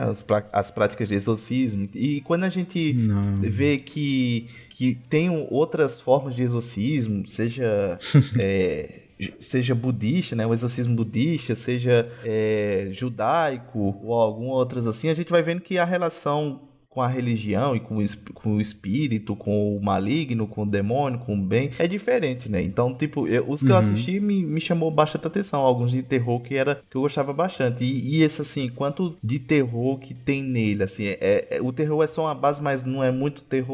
Ou realmente tem algumas coisas que você diz, pô, isso aí foi um terror que não perde pra nenhum filme Hum. grande aí da Blue House? Ra- Rapaz, Então, eu- cara. eu, acho que de terror não tem nada. Tem velho. nada. O método de, de expulsar demônio aqui é tiro, porrada Na e porrada. É, mano. Isso- expulsa na base toma do cacete, é, é desse jeito aí, entendi, cara. entendi. Então, tipo, Então, não, eu, não. Queria, eu iria querer, assim, que me pegasse mais por esse lado do terror mesmo, que eu realmente gosto. Mas eu vou dar uma Hum, chance aí. Não. Não, não, dê uma chance que vale a pena. Não É, tem mas não terror, pelo- como a gente já lado do falou. terror. É, terror aqui é, é zero, assim. Apesar deles abordarem esse tema sobrenatural, né? De, de demônio, de entidade, essas paradas. Aqui eles resolvem tudo na porrada, mano. Então Porrada. eu posso dar um, um- uma menção honrosa aqui de, ter- de um anime de terror que eu gostei bastante, pra depois vocês também dar uma pesquisada. Agora, é agora. Dale. Ghost Hunt, Ghost Hunt, mas não Hunter de caçador, Hunt de H-U-N-T, Hunt, Hunt, não sei como se pronuncia direito, mas dê uma olhada porque é um, um, um Eu acho que eu já ouvi falar. assim, de anime. Vou olhar, vou olhar. Não conhecia, não, cara. Boa menção rosa, vou olhar. Também não, cara. Mas isso é terror, terror, terrorzaço. Hunter. Esse é terror, é. Então- Esse é terror mesmo, assim, a temática de sobrenatural Opa. Bem dentro Beleza. dele, entendeu? Muito provavelmente eu não vou não olhar não, mas tá aqui. Tá aqui. Logo, os- ouvintes perderam, a gente não gravou. Ah, Não, cara. Na não, última tem- gravação do podcast, é a gente doido, ficou mano. trolando o Tenor aqui, dizendo que na- no, no fundo do, da, do, de onde ele grava aqui, do estúdio dele, tinha passado uma pessoa. Era pra gente ter deixado não, gravando, mano, cara. tu é doido, Que é mano. isso, cara? Aí eu disse, aí, eu digo, cara, Foi vocês, épico, ou, cara. ou vocês dizem a verdade, porque se, se isso aí for realmente acontecer, eu nunca mais vou gravar. Simplesmente, porque eu não vou me matar, cara. É doido, mano. Esse negócio de espírito, o cabo não mexe não, pô. Sabe, é sabe qual foi o problema disso tudo? É. Que Eric desmentiu no final, cara. Cara, eu fiquei com. Eu fiquei com... Não, cara, Eu- que problema, Rafa? Eu teria mantido até hoje, cara. Não, eu não ia gravar nunca mais, cara. Eu não ia gravar nunca mais. Você, você ia continuar com a mentira segurando, pronto. Eu não ia gravar nunca mais. Até eu achasse outro estúdio, em outro estado, eu não ia gravar nunca mais. cara. Simples assim. Aí quando tu passasse no espelho, tava a mulher agarrada no teu cangote assim. Não, tu é doido, mano. Tu não brinque com isso, não, meu filho. Eu tenho medo de espírito, esse negócio de espírito. Ai, ai. Ninguém mexe E é não, nesse pô. cli- Assisto nos animes porque é anime, né? Então, né? Então, Sukuna da cultura japonesa é de verdade. Não, não, mas se fosse que nem Jujutsu pra tirar na porrada, eu dizia: vem, vem pra porrada, pai. Vem pra porrada. Vem pra porrada. Só, só da neguinha passar atrás de tu, tu já correu, pô. Sim, meu amigo. Como é que Ainda mais, que, ainda mais que o método de luta que vocês sabem aí, que vocês praticam, é o jiu-jitsu. Tem que agarrar, Tem que se agarrar é. com o demônio. Aí Ah, é mas tu pior. acha- ah, Imagina que eu- aqui, o Não. demônio aqui, tu dando um mata-leão aqui no cangote do demônio. Mata aí, Mata leão. Tu acha que eu ia seguir regra? O que tivesse na minha frente eu sacudia nele, meu amigo. Que mata leão o quê? O que tivesse na minha frente eu sacudia nele, meu velho. Eu acho que eu sou mais, eu acho que eu sou mais ir pros métodos tradicionais, assim, de oração e, e água benta E lá. água porque benta, se eu for não, sair assim. na porrada com o demônio, eu Não, tava meu amigo, lascado. não. Olha, é oração, água benta e carreira. Se não der certo é com o cabo parte, mas é oração, água benta e corrida, meu amigo. E vaza. Oxi. É, não acho que Vou não funcionaria não correr, mas tudo bem.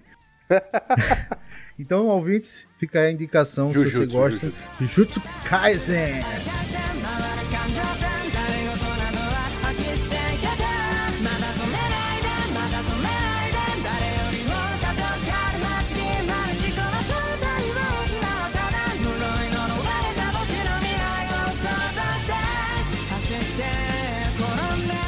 outro anime que eu vou trazer aqui não é tão velho, quanto os do vovô Eric tá trazendo aqui pra gente, tá, gente? Não é tão velho. Mas também não é tão novo, igual o Rafa trouxe, tá? É um anime é, que se chama dos outros não Gantz. tem poder nenhum.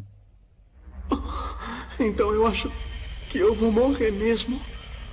Deve ter um jeito, deve ter algum jeito do que sobreviver. Seu trouxa, até parece que eu vou ensinar alguma coisa. Hã? Tem um jeito? Me ensina. Me ensina.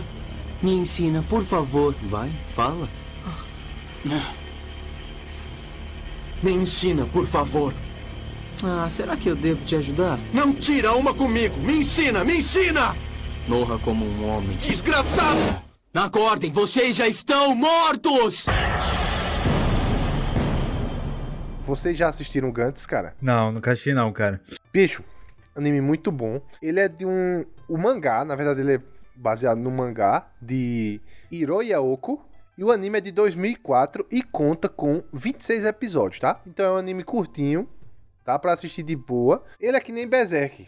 Tipo assim, o anime acaba e continua no Uhum. mangá. Mas vale muito a pena, cara. E- Esse anime é baseado num tipo de um jogo. Um jogo meio que. Bicho, a. As roupas que eles usam, os trajes, tudo lembra muito Matrix, cara. Lembra muito Matrix. Que é assim: é, você morre, só que aí você tem como se fosse uma segunda chance nesse jogo.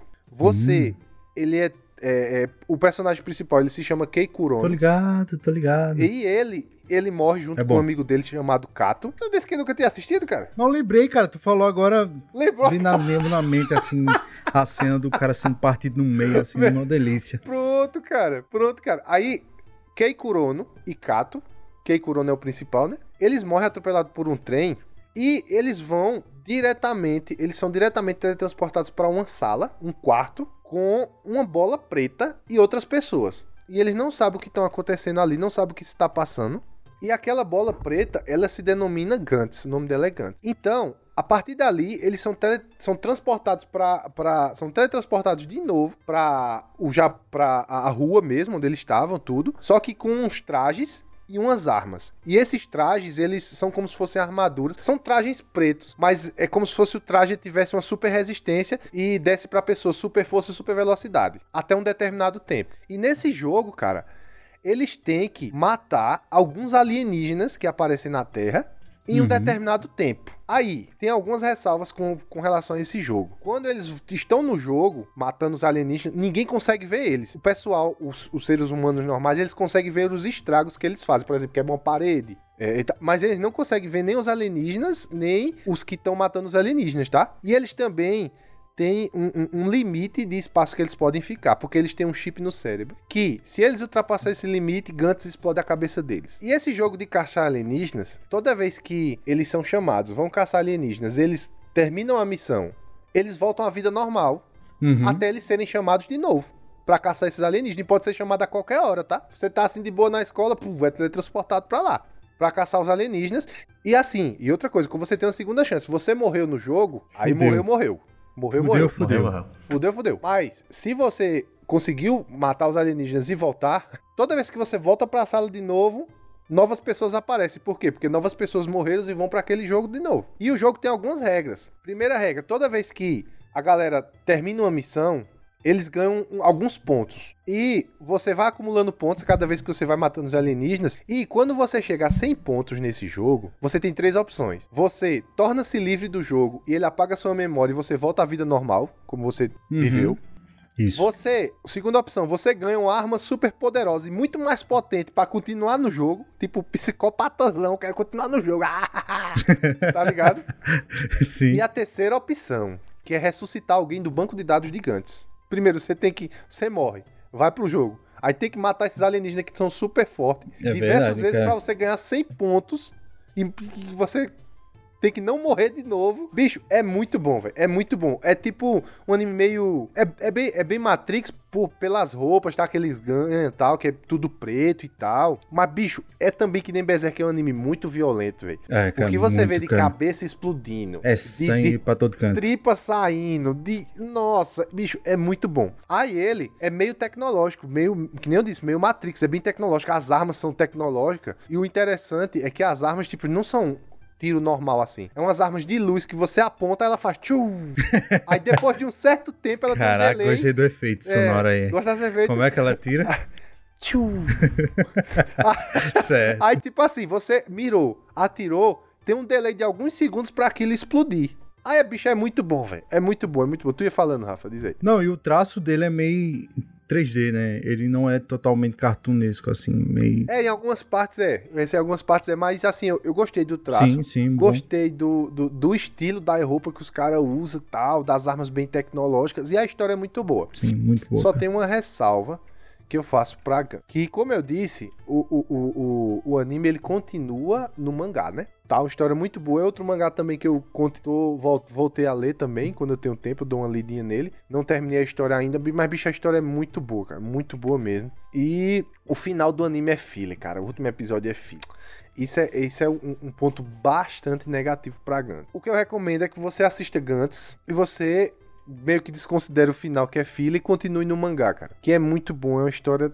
Cara, nossa, aí, aí, aí, aí envolve é, é, é, é, romance. O cara se apaixona por uma mulher que tá lá no, no, no jogo, aí a mulher vai. Você tem que proteger a mulher pra mulher não morrer de novo. Aí, aí volta. Aí um amigo de não sei quem morre. Aí o cara quer juntar os pontos pra ressuscitar alguém. Aí é outra coisa, por exemplo, se você junta os 100 pontos e você quer ressuscitar alguém, ali zerou, cara. Você zera, você tem que começar tudo de novo pra você juntar mais pontos pra você tentar fazer outro pedido. E outra coisa, cada vez que você volta pra Gantz, pelo que eu percebi nos episódios e nos mangás, por exemplo, você vai pra primeira missão, o alienígena é mais ou menos.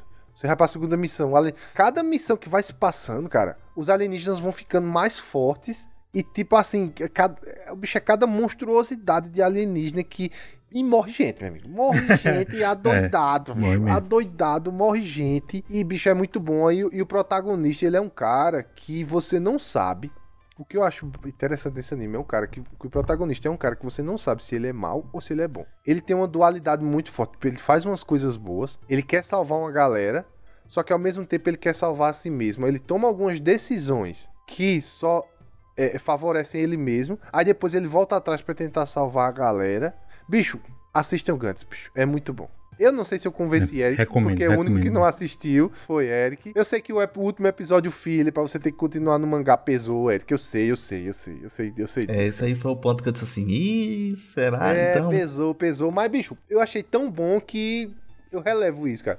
Relevo mesmo, porque, como eu já havia dito, o traço do anime é bom. A história é muito boa, é muito interessante. Sim, É cara. tipo, é como se fosse tipo uma história de segunda chance, só que bem gore. Você tem Matrix. que matar os alienígenas pra poder. Cara, eu lembro que eu fui assistir, eu fui assistir um anime na Netflix, esse aí. Só que eu coloquei, tipo, sem nada pra fazer, tá ligado? Ah, ele tinha na Netflix? Tinha, tem na Netflix. Tinha, mas, aí já fica a dica antes Não sei se ainda tá, tá? Faz um Tá. tempo aí que eles Ah, renovaram beleza, algumas beleza. coisas, né? E eu coloquei pra assistir, cara. Eu disse, ah, eu vou assistir isso aqui. Interessante, a, a thumbnail legalzinha, né? Coloquei assistir, cara. No meio do episódio, ele, vai!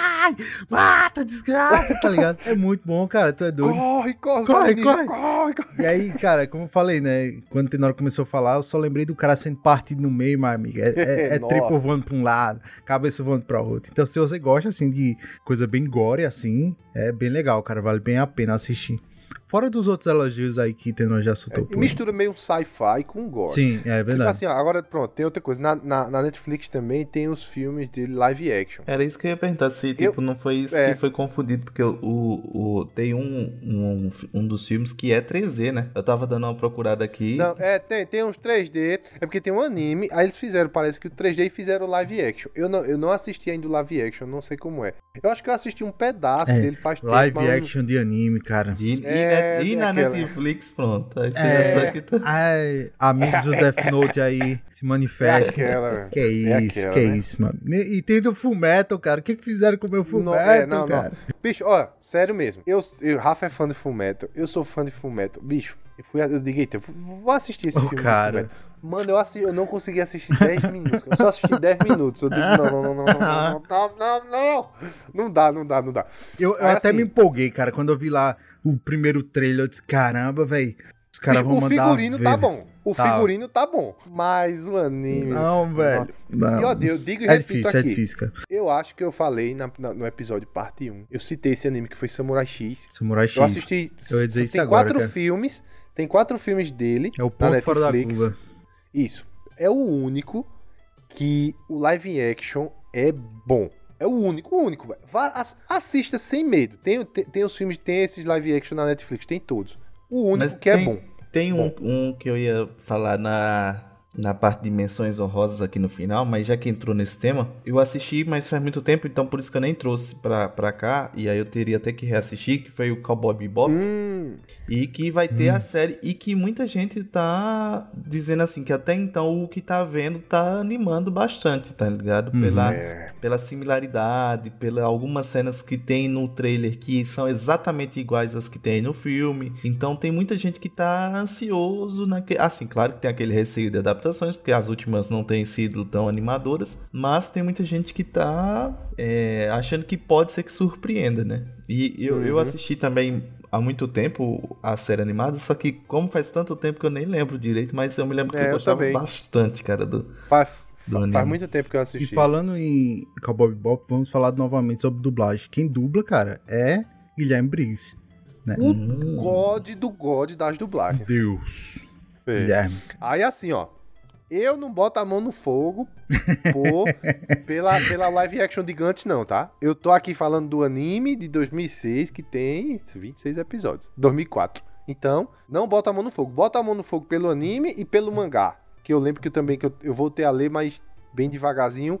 Mas a história é muito boa, cara. Muito boa. Agora, muito boa agora eu fiquei em dúvida, cara, se eu não confundi. Tá. Porque, porque eu falei lá do, do 3D. Aham. Eu acho que eu tô falando do que Eric tá falando da, que tem na Netflix. É, pode ser, pode ser. Então, ó, pronto. se aí for você já- esse, é bom. Eu É gostei. bom também, pronto, aí. Rafa botou a mão no fogo aí pra, pro, Gantz aí. Eu gostei. É, porque Esse quando é- tu falou eu acho que, que- que parecia. Fica a indicação pra você assistir o anime de 26 episódios. Fica a indicação aí. Quando tu falou que, parece, que era em 3D e eu tava olhando aqui, quando o Tenor falou, procurei aqui as imagens, e as imagens pareciam muito com o Ghost in the Shell, que até lembra essa questão de, de ser Matrix, parecer com Matrix, que a gente sabe que muita coisa de Matrix foi chumpeado lá de, de Ghost in the Shell, né? Sim. E aí, é, as imagens do, da animação parecem bastante com algumas imagens de Ghost in the Shell lá. Então, Ah, talvez é, realmente Rafa. tenham confundido Eu alguma acho que, eu acho que você confundiu É, eu mesmo. acho que eu confundi aqui. Não, mas, mas, assim, a, a história é a mesma. É, É, a história é o- mesmo. a, digamos assim, o, como é que diria? A animação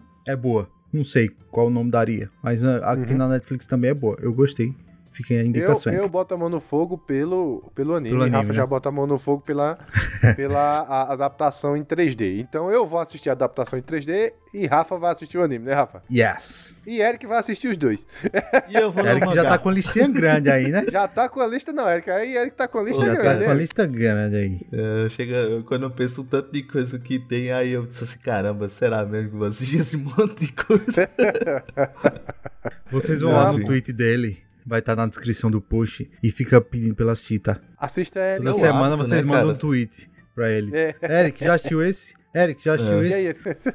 O hábito de, de assistir, assim, anime, eu, tinha, eu perdi um pouco, mas é um hábito que é realmente bom, porque você vai ter contato com uma nova cultura totalmente diferente da nossa, cara. A gente vive muito engessado no filme americano, série americana, é, fica muito preso, assim, a gente não tem contato, a gente só vai ter contato com essas outras culturas quando de fato a gente consumir produto dessas outras culturas. Então, realmente eu tinha perdido o, o hábito, assim, de assistir anime, mas é uma coisa que esse episódio tá dando Resgatando. um, um quentinho no coração, sabe? Pra tentar querer assistir. de E geralmente os episódios de anime são mais curtos, né, cara? Tipo, é 20, 30 minutos no máximo, assim. Então você consegue, na, na hora do almoço ali, assistir um episódio. Assistir um. É, não tem é um necessário você matar, assistir mara- maratonar todo, todo o anime de uma vez, né? É, não Você é. vai assistindo É, um, isso assiste é um verdade, hoje, é. outro ali, vai, vai Assiste devagarzinho. né?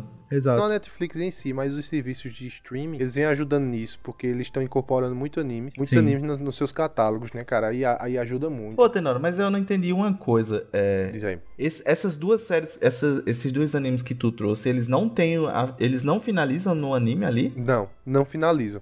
Não finalizam, você tem que continuar no mangá. Mas são tão bons que eu, eu achei que valeria a pena de trazer aqui. De tão bons que é. Assim, se você não quiser continuar, você também não continua. Por quê? Porque Berserk ele fecha um arco. Hum. Tem continuação, você vai ver, mas ali tem um arco fechado, tem uma história fechada. Cara, Tá? anime e mangá é tipo Game of Thrones. Lá vem nós com Game of Thrones. tipo, quando começou a série já tinha os livros. Os fãs mais eufóricos corria pro livro e lia primeiro, tá ligado? Mas quem, É, tipo, é. como eu, por exemplo, só acompanhar as séries, então... É, bem, bem isso. é a mesma coisa. Se você quer, tipo, ver o que acontece, tá muito empolgado, vai pro, pro mangá. Senão, espera a nova temporada e só fica no anime, tá ligado? É, mas pelo visto, essa Berserk não, pro- pelo visto não vai fechar. Não vai ter mais. É, não sei ainda, não sei. Ainda vamos correr atrás dessa informação. Tá entendendo? Nossa é equipe nisso que eu fico preocupado. Se, de tipo, inteligência se está realmente atrás dessa vai, se informação. vai ser ali e, tipo, não vai ter mais nada, tá ligado? Aff, É. e Não, aí mas fica a o- o- experiência o, e boa. pronto, o Gantz, como eu falei, como eu falei, o Gantz, o final é Eu, não, eu quero, eu quero terminar essa história. já não baixa Sete Pecados, né?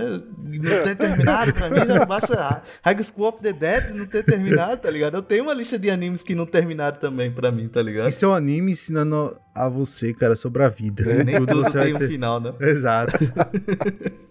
Sim, aí Gantz, ele, é ele, é- o final é filler, um final alternativo, mas se você quiser terminar ali também, termina de boa, o anime vale muito a pena, cara. Muito, muito, muito a pena mesmo. Histórias muito boas, arcos muito bons, personagens, tanto em Berserk quanto em Gantz, personagens complexos, ele não é uma linha reta ali, não é o herói e a jornada do herói, não. Tem muitos altos e baixos, muitas questões filosóficas ali no meio também, principalmente em Gantz, porque Gantz, tipo, você morre e retorna, vai matar gente pra não, pra não morrer de novo, tá ligado? Aí tem, cai muito nessa questão filosófica, é questões éticas, né? Muito, cara, bom, bom. Isso assim, dois animes adultos, tá? São animes pra você relaxar, ah, vou ver uma aventurazinha. Não, animes com questões pesadas mesmo, adulto, gore, mas, ó, muito bom. Muito Falando em anime adultos, eu tenho um, um hentai aqui pra indicar. Não, que isso, não. Tô cara, brincando, que tô isso, brincando. cara, que isso? Ah, eu, eu- e o pior é que eu ia usar essa piada mais pra frente. mais rápido, Nossa, tá ligado? você, não, você, Yeah! vocês estão tão, tão, tão, tão é, é, é, é, Sincronizado. sincronizados pra, da piada, cara, meu irmão. É. Foi, tá, tá tão, vocês estão tão previsíveis assim.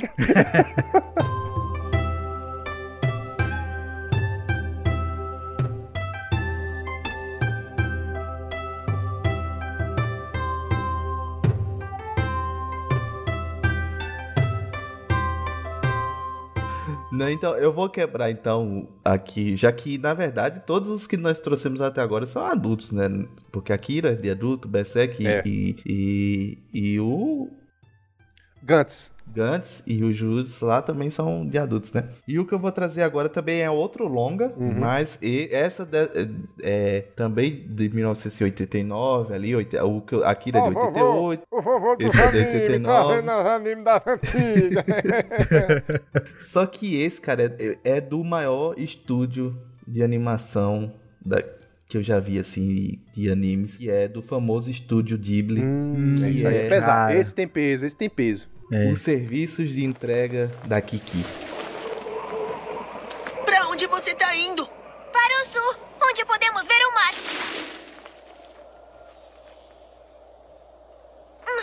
Didi, liga o rádio. Minhas mãos estão ocupadas. Rápido!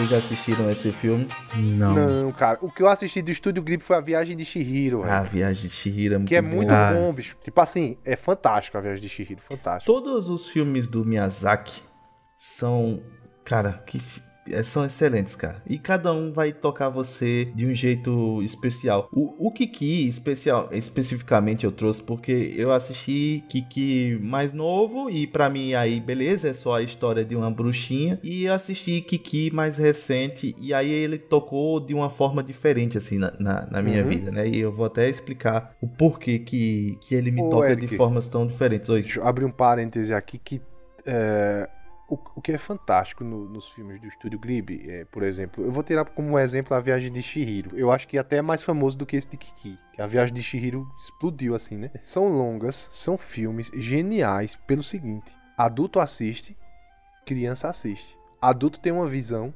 bem mais filosófica, bem mais pesada daquilo. E a criança assiste e se, e se diverte do mesmo jeito, cara. Se emociona do mesmo jeito. É incrível como o estúdio Ghibli faz. Incrível. Uhum. É, por- então, justamente que eu que- por isso que eu trouxe isso, assim, porque se algum ouvinte aqui é pai, alguma. Provavelmente a gente deve ter, né? Ouvintes que são pais já, e a gente tá só dando dicas aqui de animes mais adultos e mais pesados. E aqui você tem um, um filme que, se você não assistir, você pode colocar pra assistir junto com o seu filho. E é justamente o que Tenor disse aqui. Você vai ter uma interpretação diferente, o seu filho vai ter uma outra interpretação. Parece muito com os filmes lá da, da Pixar, né? Que tipo, a gente assiste e, e a gente chora, a criança ri, né? E aí fica naquela. naquela É, bem isso. Os dois vêm de uma forma diferente. E o Nossa, e ó, e o que eu já chorei com anime, pô. Tu é doido. É, cara. Nossa, Então, cara, o, o, o serviço de entrega de Kiki, ele, ele toca especialmente pra mim recentemente por conta disso. O, o filme é lá de 88, de 89, e ele tá. é- Aí, mais uma vez, aquele esquema, animação que se você assistir hoje, você. O bom da animação e de anime é isso, assim, que vai passar o tempo e você não vai sentir aquela diferença, sabe, Uhum. de, da animação. Claro que vai ter umas ou outras que você vai dizer que se perdeu um pouquinho ali, só que a maioria dos, do, do estúdio Ghibli e algumas que a gente tá trazendo aqui, você vai assistir daqui a 10, 20 anos e provavelmente você vai gostar do mesmo jeito. E o serviço de Kiki também, né, uma, uma animação incrível, mas basicamente a história se passa quando a Kiki, ela é uma, uma, uma bruxinha e ela com, com 13 anos ela precisa, ela quer sair de casa para estudar mais, para aperfeiçoar as habilidades dela de bruxa, né? E, e ela vai para a cidade grande, onde tem outros bruxos e outras pessoas para ela tentar aprender ali é, as habilidades. Quando ela chega nessa cidade, ela mora numa, num, apart, num apartamentozinho, não, numa casinha, né? Tipo num solto de uma casinha, que é também perto da- de uma padaria. E aí, quando ela conhece essas pessoas, ela é,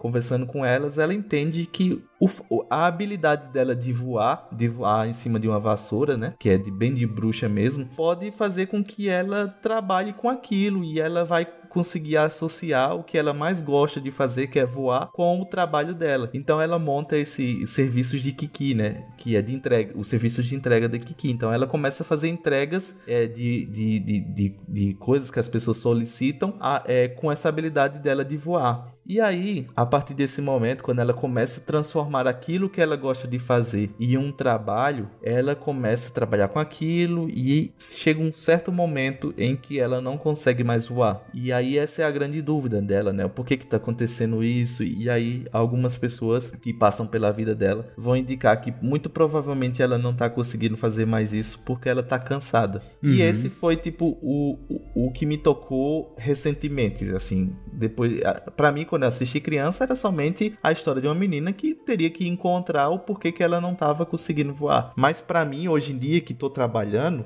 tocou dessa maneira assim de eu analisar e ver o quanto que isso parece com o que acontece atualmente comigo, por exemplo, porque é, eu hoje trabalho com programação, tá? É uma, uma profissão que muitos querem, né? Que acha que é, é, é massa, que acha que, que é, é tranquilo, porque você vai passar o dia todinho sentado ali, e ai- ainda mais hoje trabalho home office, então não preciso nem ir pro trabalho mesmo, trabalho diretamente de casa, e parece ser uma coisa boa para as pessoas no geral, mas que pra gente que trabalha, vê que é cansativo também, sabe? Tem, tem as suas vantagens, mas também é cansativo, tem suas desvantagens. E transformar o que eu gosto de fazer, né? Essa parte de inventar, de resolver problemas, de ir lá e, e, e- criar muitas vezes, porque às vezes você vai pegar um, um sistema do zero ou uma funcionalidade do zero e pensar como tem que ser criado aquilo dali. E aquilo dali é, de, de certa forma, um serviço criativo, um, um trabalho criativo. Tem muita gente que até é, compara programação à arte, né? Porque você vai ter que fazer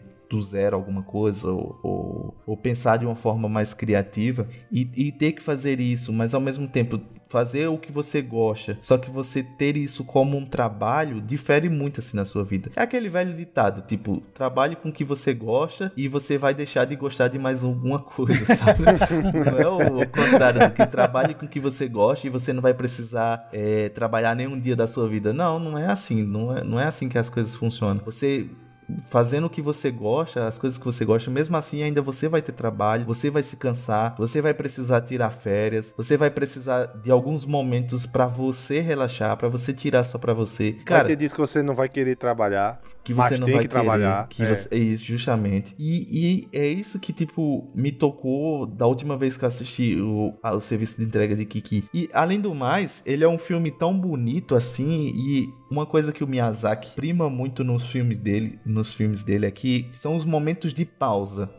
Normalmente filmes infantis, eles têm que tá, tem que ser tudo muito corrido, né? Uhum. Ou tem que estar sempre acontecendo alguma coisa que é pra criança não perder a atenção. Já aqui não. Aqui tem momentos em que você vê que o personagem ele não tá fazendo nada que acrescenta pra história, entendeu? Ela tá olhando pro horizonte, ela tá sentada e vendo um pôr do sol, ela tá sentindo o, o vento passar por ela assim. Então, são momentos em que você percebe que o personagem ele tá simplesmente sendo ele, sem ser nada, sem fazer nada, sem, se- sem exercer uma função de nada, mas ele tá simplesmente contemplando. E são coisas que às vezes a gente esquece de fazer na nossa vida normal. Então, quando a gente vê o personagem fazendo isso, muitas vezes a gente diz assim: não, eu preciso também de uma pausa, sabe? Eu, eu me orgulhava muito quando eu era moleque, porque em meio a tipo a correria de, de escola, né, de fazer as coisas, de começar a vida de trabalho e tal, eu, eu tinha os meus momentos de parar e ficar tipo olhando o nada assim, tá ligado?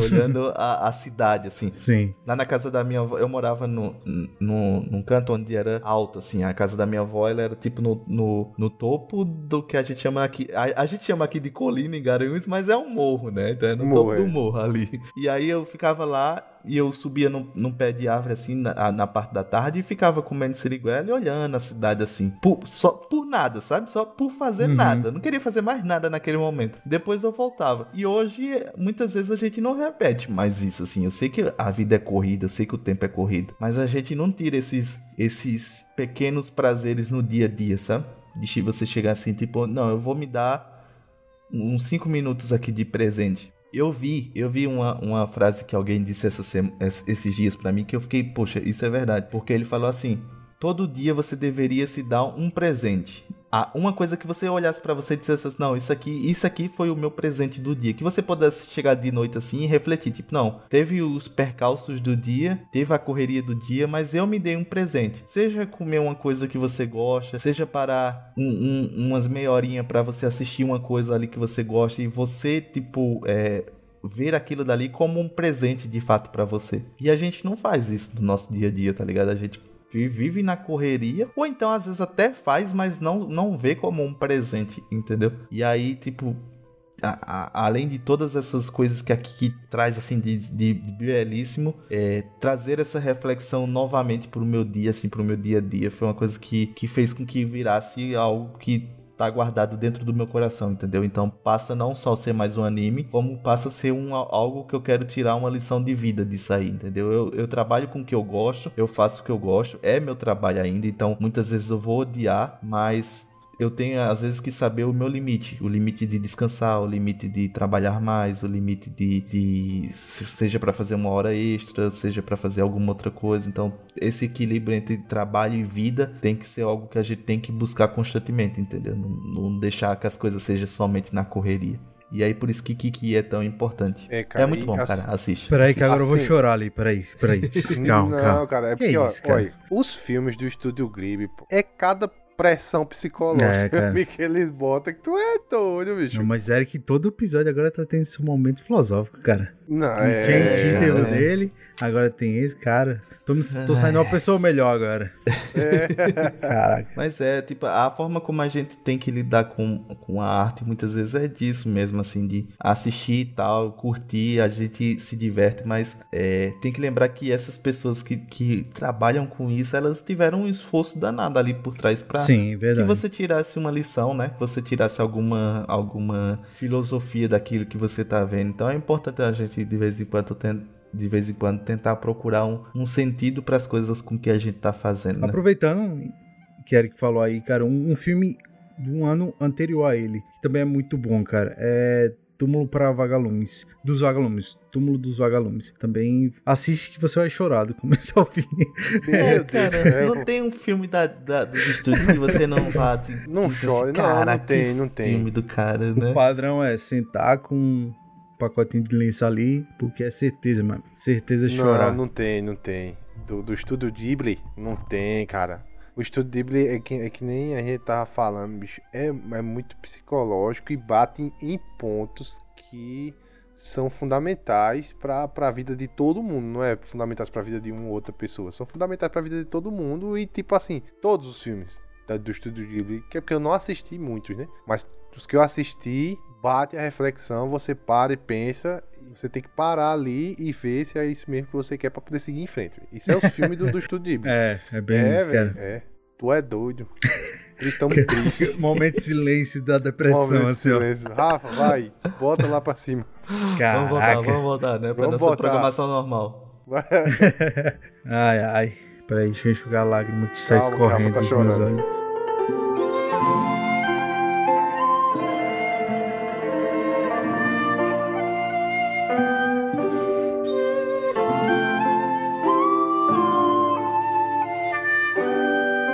Agora vamos mudar o clima, vamos animar. Ah, pra cima, Ai, vai. cara. Outro anime, cara, que é recente aí, que eu no.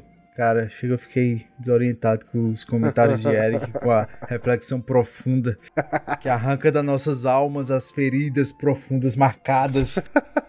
Ah, esse anime é recente também, cara, e também virou modinha aí entre a galera. Não é modinha, cara, é porque coisa boa tem que ser compartilhada, né, é cara? bom, é bom. Eu é só bom. vou dizer uma coisa. Eu só vou dizer uma coisa. Ele é do mesmo estúdio. Ele é dos estúdios Bones. Adivinha que estúdio fez? Qual foi o outro anime que esse estúdio fez? Rapaz, eu, não- eu não sei, Chuta, não sei. chuta. Não, só chuta. Eu tô empolgado. Você tá notando que eu tô É, empolgado. tô, tô, tô, Vai, tô. Pode dizer. Será que foi Fullmetal aqui? Fullmetal, cara. Fullmetal, velho. É o mesmo estúdio re- é, responsável pelo Fullmetal Alchemist Brotherhood, que é o melhor, tá? Só se eu, que é o bom, é o Fullmetal bom. Eu- Eu sou, é, como é que eu posso dizer, discípulo fiel de Fullmetal. A Ou seja, testemunha de Jeová por- de é, Fullmetal. testemunha de Fullmetal Alchemist. É, Por onde mesmo, eu isso passo, eu digo assim, ó, você já ouviu falar em Fullmetal Alchemist? Falar de Fullmetal aqui. Agora eu deixo, eu deixo só um adendo aqui. É Fullmetal Alchemist Brotherhood, tá? Brotherhood, É o, o, o que é fiel ao mangá. O outro eles Isso, fizeram. isso, isso, isso. Eles mexeram um pouquinho ali e os fãs ficaram meio, meio revoltos. Não, faço o original, velho. Faço o verdadeiro. Aí fizeram o Brotherhood, que é o top. Enfim. E tem na Netflix, Tem né? na Netflix. Como eu disse, né? Ele é do mesmo estúdio Bonds aí fe- que tem, foi feito o Fumeral Alchemist Brotherhood, que é, cara, Boku no Hero Academy. そりゃ腰が入ってなかったからな何人もの人が その力を次へと託してきたんだよ。みんなのためになりますようにと。一つの希望となりますようにと。次はお前の番だ。頑張ろうな。年成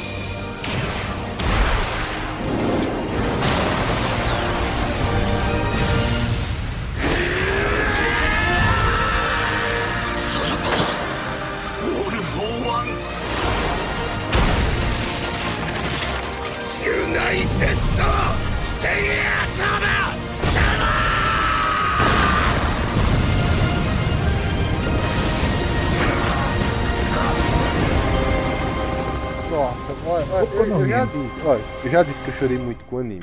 Mas Tu chorou com Boku no é, Hero, cara? grande parte do meu choro é responsável, o responsável é Boku no Hero. Tu é doido, mano. É, tem uns momentos Não, assim, não, pesadão, não. cara. De Não, reflexão, não, assim, não. ó, que, que o Oromaito fica assim, ó, parado assim, com aquele solzão atrás, assim, ó.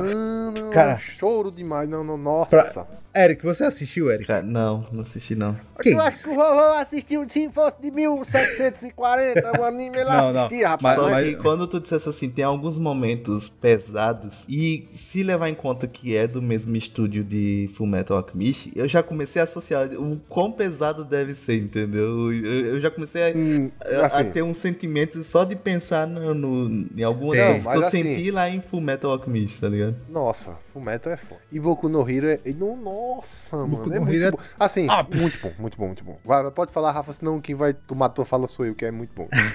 Boku no Hero, cara, ele é, é- apesar dele ser um anime de ação, né? Totalmente assim, de ação, ele, ele tem esses momentos filosóficos assim, cara, que você diz, caralho, velho. Meu irmão, deixa eu Principalmente aqui. de superação. É, supera... exatamente. Por quê? É boa, Tenor. Tenor, gostei da deixa, Tenor. Tá Deixou, contratado. deixou aí. Tá contratado. É, Boku no Hero, ele, ele se passa num, num, num mundo que 80% da população ela, ele tem que ele chama de individualidade, que seria basicamente uma mutação. Cada um é tipo os X-Men, tá ligado? E aí 80% da população tem algum poder especial lá. E aí alguns modificam o corpo, tipo o cara que solta fita pelo cotovelo, outro nasce E uma você, cauda. ouvinte, que nunca assistiu Boku no Hero, adivinhe qual parte da população tá o principal. Seria você. Só adivinha só. só adivinha só. É, é o que eu sempre digo, cara. Quando a gente imagina essas histórias de super-heróis, de, de- e a gente se imagina em, sei lá, em anime, filmes e qualquer coisa, a gente se- se- sempre se imagina como o protagonista. Só que, na verdade, você seria o figurante, jovem. Aquele que E eu- quando acontece alguma coisa você. É. Sai correndo. Exatamente. Então, tipo, dos 80%, você estaria no, no- Nos nos, 20. nos 20, tá ligado? Então, é a realidade. Lamento dizer isso pra você, estragar sua, sua infância. Você não seria um Saiyajin, você não seria É, um ninja da, da, da Vila da, da Folha, da, Da aldeia da Folha. Folha. Você seria um cidadão comum que venderia é, yakisoba e, ou leme. Porra. É. Cara, Destruir. né? Destruir. En- Enfim, esse é meu dom, esse é meu talento, essa é minha individualidade. Destruições. É. Enfim, aí Boku no Hero ele se passa né, nessa, nesse mundo, né? Que 80% das pessoas eles têm a individualidade, tem algum poder especial. Só que o Deku, o Midoriya, que é o principal, que é o protagonista, ele nasce sem nenhuma individualidade. Nada, zero. E aí o coitado Deco, ele nasce sem nenhuma individualidade. O cara só é um humano normal, né? E aí ele vê Estudante os, normal. é, o estudante normal. E aí ele vê os amiguinhos dele, entre aspas, fazendo um bullying assim, gostoso com ele, né? Tirando onda dele. Só que o Deco, ele tem uma, uma característica que ele é muito altruísta, né? Ele é muito, ele, muito empático. Não sei se, se seria essa palavra. Então ele sempre tá ali pra defender o, o cara, mesmo sem ter poderes, ele vai, entra na frente do molequinho pra não levar o soco do- dos valentões do colégio. E ali ele sempre teve essa, essa vontade de, de ter uma individualidade. E ele sempre Ele é um cara bom. É, ele, é um cara, bom. Em resumo, sim, ele é um cara bom. E ele sempre esperou que a individualidade dele, uma hora ou outra, se manifestasse. Só que É não porque se- assim, Rafa, só, um- só um parênteses. É, o pessoal o, desse mundo aí, desse anime, nesse universo, ele nasce. É, é, 80% tem individualidade e 20% não tem. Só que todo mundo nasce normal e do- quando o cara vai crescendo, Isso. é que ela se manifesta. é- né? é, se manifesta ou não. Exato. É tipo o Gene X, realmente, do- dos X-Men, né? Ali ele se manifesta em algum momento e aí você descobre que você é um mutante. É a mesma coisa em é, Boku no Hero Academy. E aí o, o Deco, ele tem essa esperança que um dia a individualidade dele vai se manifestar e ele vai ter algum poder e vai conseguir ajudar as pessoas. Só que, enfim, o Deco, ele passa da, da idade permitida ali pra, pras... E o pobre esperando, esperando, Ah, esperando. eu acho que Deco é brasileiro. É... E aí ele, ele passa da idade, né, que a, a individualidade deve- deveria se manifestar, só que ele, tipo, ele fica super ainda, ainda esperançoso, né, que uma hora ou outra se manifeste. E nesse universo tem um cara que é o fodástico, é o fodão, o mega super-herói, é tipo o Superman da, de- desse universo, né, como eu disse lá no começo é o Oromai. Os super-heróis eles têm rankings. É. Aí esse o All Might é o super-herói número 1, um, que é, É, o mais número um. forte, o mais importante, o mais. Exato. E aí, cara, é a referência de, de, de super-herói pra todos os jovens, né? E aí o Deco não é diferente, o bicho idolatra ele, acha ele um super foda. Em resumo da história, o Oromite, ele concede, ele tem essa habilidade de transferir o poder pra outra Sucessor, pessoa, né? Um É. sucessor, exato. E aí ele transfere pro Deco. Só qual é o problema, cara? O Midoriya, o corpo dele cresceu sem individualidade. E aí, quando ele recebe aquela dose altíssima de poder, o corpo dele não suporta. E aí, toda vez que ele vai usar a habilidade, o corpo dele se quebra, cara. E é muito engraçado, porque tem uma cena. Logo no comecinho que ele. Tá, eu não disse isso, mas Boku no Hero Academy é a escola que treina essa, essa garotada pra se tornar um super-herói nível A, S, B, enfim, na classificação que o Tenori falou, né? E aí, o, Midori, depois que recebe esses poderes do, do Oromaito, ele vai pra, pra. E aí tem um teste lá que é eles contra um robô gigante, né? E o Deco, o Midori, ele não consegue conter o tanto de poder que o Oromaito tem, né? Que passou pra ele. E o corpo dele não tá adaptado a isso. Porque os outros cresceram com isso e é natural, né? O corpo foi adaptando ali e eles conseguem usar os poderes normalmente. Só que o Midori não. E aí o Midori é muito É engraçado. como se o porque- cara nunca fizesse academia e tomasse bomba. é, exatamente, cara. E aí você, você, você nunca usou, nunca fez academia, não desenvolveu o músculo e coloca 200 quilos lá no supino e vai levantar de uma vez, tá ligado? Seu braço vai Aí você quebrar. se quebra. Pronto, é a mesma coisa que acontece com o Midori, cara. E aí, como eu disse, né, tem essa cena lá do robôzão que a galera vai lutar e o Midori, pra salvar uma guria, ele dá um mega impulso, tá ligado? é muito engraçado. Que ele sobe, tá ligado? Sobe, sobe, a galera, ah, que foda! Só quando você olha pra perna dele, tá mole assim, tá ligado? Balançando a perna dele. É. É Já quebrou a engraçado. perna ali. As pernas dele quebrou, pô. Porque Aí ele vai dar um soco no robô, já quebrou, pronto. Aí quebrou o braço, pô. Aí ele tá com as duas pernas e o braço quebrado. é muito não, engraçado, a gente cara. ri, mas é porque é o seguinte, a gente ri, mas ele não fica nessa situação por muito tempo, porque É. tem uma super heroína lá que ela cura, É, ela que ela tem o consegue- poder de cura. Exato. Aí quando a- acaba os testes, ela vai curar e consertar o braço Ah, e as pernas do Mas é Vitor, muito né? engraçado as pernas dele É. balançando assim no ar, cara. Como se fosse duas mochilas, tá ligado? É, muito engraçado. Como- Mas como tem ela disse, é, tem uma menina lá que cura ele, só que ela diz, ó, você não pode ficar se desgastando, porque tem uma hora que não vai ter nem mais o que curar aqui. É. Meu amigo, seu só vai estar um farelo. E aí ele tem que aprender a dosar a quantidade de poder que ele, que ele, que ele pode usar, né? E aí... E, treinar, e treinar o corpo pra conseguir usar. Exato. E é muito massa, cara, porque, tipo, você não tem noção do. E aí tem aquelas competições, né, que animes gostam muito de fazer, principalmente quando tem, por exemplo, em Dragon Ball tem a arena lá que vai os caras treinar e lá também tem aluno contra aluno, né? E aí o interessante é que, tipo, você tem a noção do poder, cara, quando ele usa um dedo só, tá ligado? Ele começa a usar só os dedos pra limitar o poder dele. E aí ele usa, cara, o dedo assim pra, pra contra-atacar, só o dedo, cara. Obviamente o dedo dele quebra no começo, mas ele consegue, tipo, cara, destruir assim um- uma parte da arena, ele, cara. ele tem um poder de fogo, assim, de- muito forte, muito forte. É, cara. E aí, cara, o anime ele gira em torno do, do. Obviamente vai ter o grupo lá de vilões que tentam destruir a escola, que tenta atacar o Oromaito. E o Oromaito, cara, ele tem. Ele tá perdendo os poderes dele. Ele foi atacado e ele tá com uma vulnerabilidade que ele tá perdendo o, a habilidade de ficar fodástico, digamos assim. Eu não vou dar muito spoiler, mas assistir o anime que você vai entender o que eu quero dizer quando ele não tá. Ele não. A habilidade de ficar fodástico. E aí, cara, o Oromaito tá treinando o Midoriya pra ser o sucessor de fato dele, assim, tá ligado? Tá investindo pesado no cara, só que o. E meio o- que ninguém sabe, né, Rafa? É, Tipo, é meio na, tipo, na, nas intoca. a galera fica, tipo, tentando descobrir, tá ligado? Como o Midoriya conseguiu os poderes, porque o bicho passou, digamos assim, a, a infância A dele todinha sem nada, né? sem habilidade, nada. e de repente o bicho tava com um baita poder lá. E aí o anime ele desenvolve em cima disso, cara. Tem os vilões atacando a escola e eles tentando defender, mas a- o legal é a jornada do Midori, né? Ele tentando se superar, cara, ele tentando é, provar que ele merece aquilo, tá ligado? Algumas vezes vem as dúvidas, né? E aí é o que a gente falou, tipo, tem aquela parte filosófica assim do anime que ele vai, incentiva, mostra que é capaz, se supera, tá ligado? E é muito bacana ver isso, cara. E assim, é um anime muito bom, divertido. Você vai, você vai rir muito, cara. Como eu disse, tem umas cenas muito engraçadas assim do anime. Você bola de rir, mas também tem umas partes muito, muito massa assim, sabe? E eles E é uma- enfrentam. é, esses inimigos normalmente são o quê? São outras galera, outros caras que têm poderes também. In- É, ele também É. tem individu- individualidades, né? As individu- individualidades deles. Ah, e tem um, um- um vilão que é assim. É que eu não queria dar spoiler, cara, mas tipo, ele, ele tá pau a pau ali com o Oromaito, tá ligado? O Oromaito, ele, o poder do Oromaito faz uma coisa e o dele faz, tipo, o oposto, Como se tá ligado? o arco, o arco inimigo número um do All É, Might, que é o exato. super-herói número um. Então, o arco inimigo dele, que é o, o pessoal chama de Alpha One, Isso. é o inimigo número um e, tipo assim, e, e- e só, sem dar muito spoiler, mas você já vai descobrir isso no começo É, do episódio, começo. que, que quem fez essa ferida no All Might pra ele perder os poderes foi esse Alpha One. Isso. Que, o Um que baita vilão, assim. é.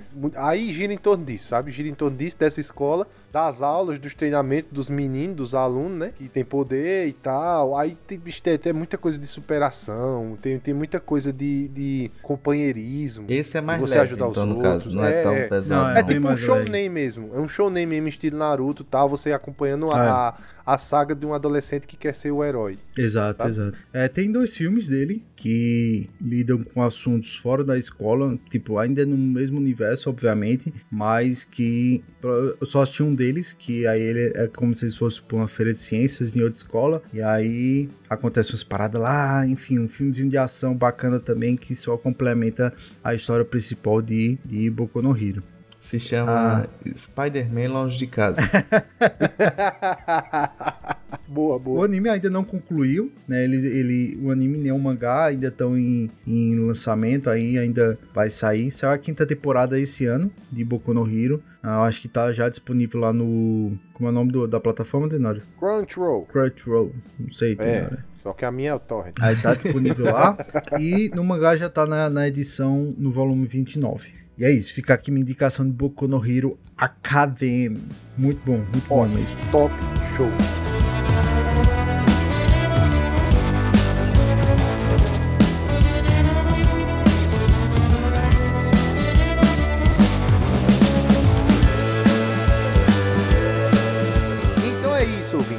É só. Convido vocês para seguir nossas redes sociais, que são ACM Nerd no Instagram e no Facebook e Acervo Mais Underline Nerd no Twitter. E se você quiser mandar textão também, você pode entrar em contato com a gente por e-mail, acervomais@live.com. Lembrando que a gente sempre tá postando notícia nas nossas redes sociais, tá? A gente sempre tá postando enquetes, então segue a gente lá para não perder também nenhum episódio e não perder nenhuma enquete, que as enquetes são, ó, bastante legais, tá? Valeu, pessoal, valeu, Rafa, Valeu, galera. Assista os animes, hein? valeu, Eric, Arigatou gozaimasu. o vovô dos animes aí. Valeu, cara, valeu, valeu. Eu queria fazer. fa- fa- é... Ah, não, deixa quieto, deixa quieto, deixa pra próxima. Mas valeu, valeu, obrigado, senhores. e até a próxima. Sobe a música, meu editor.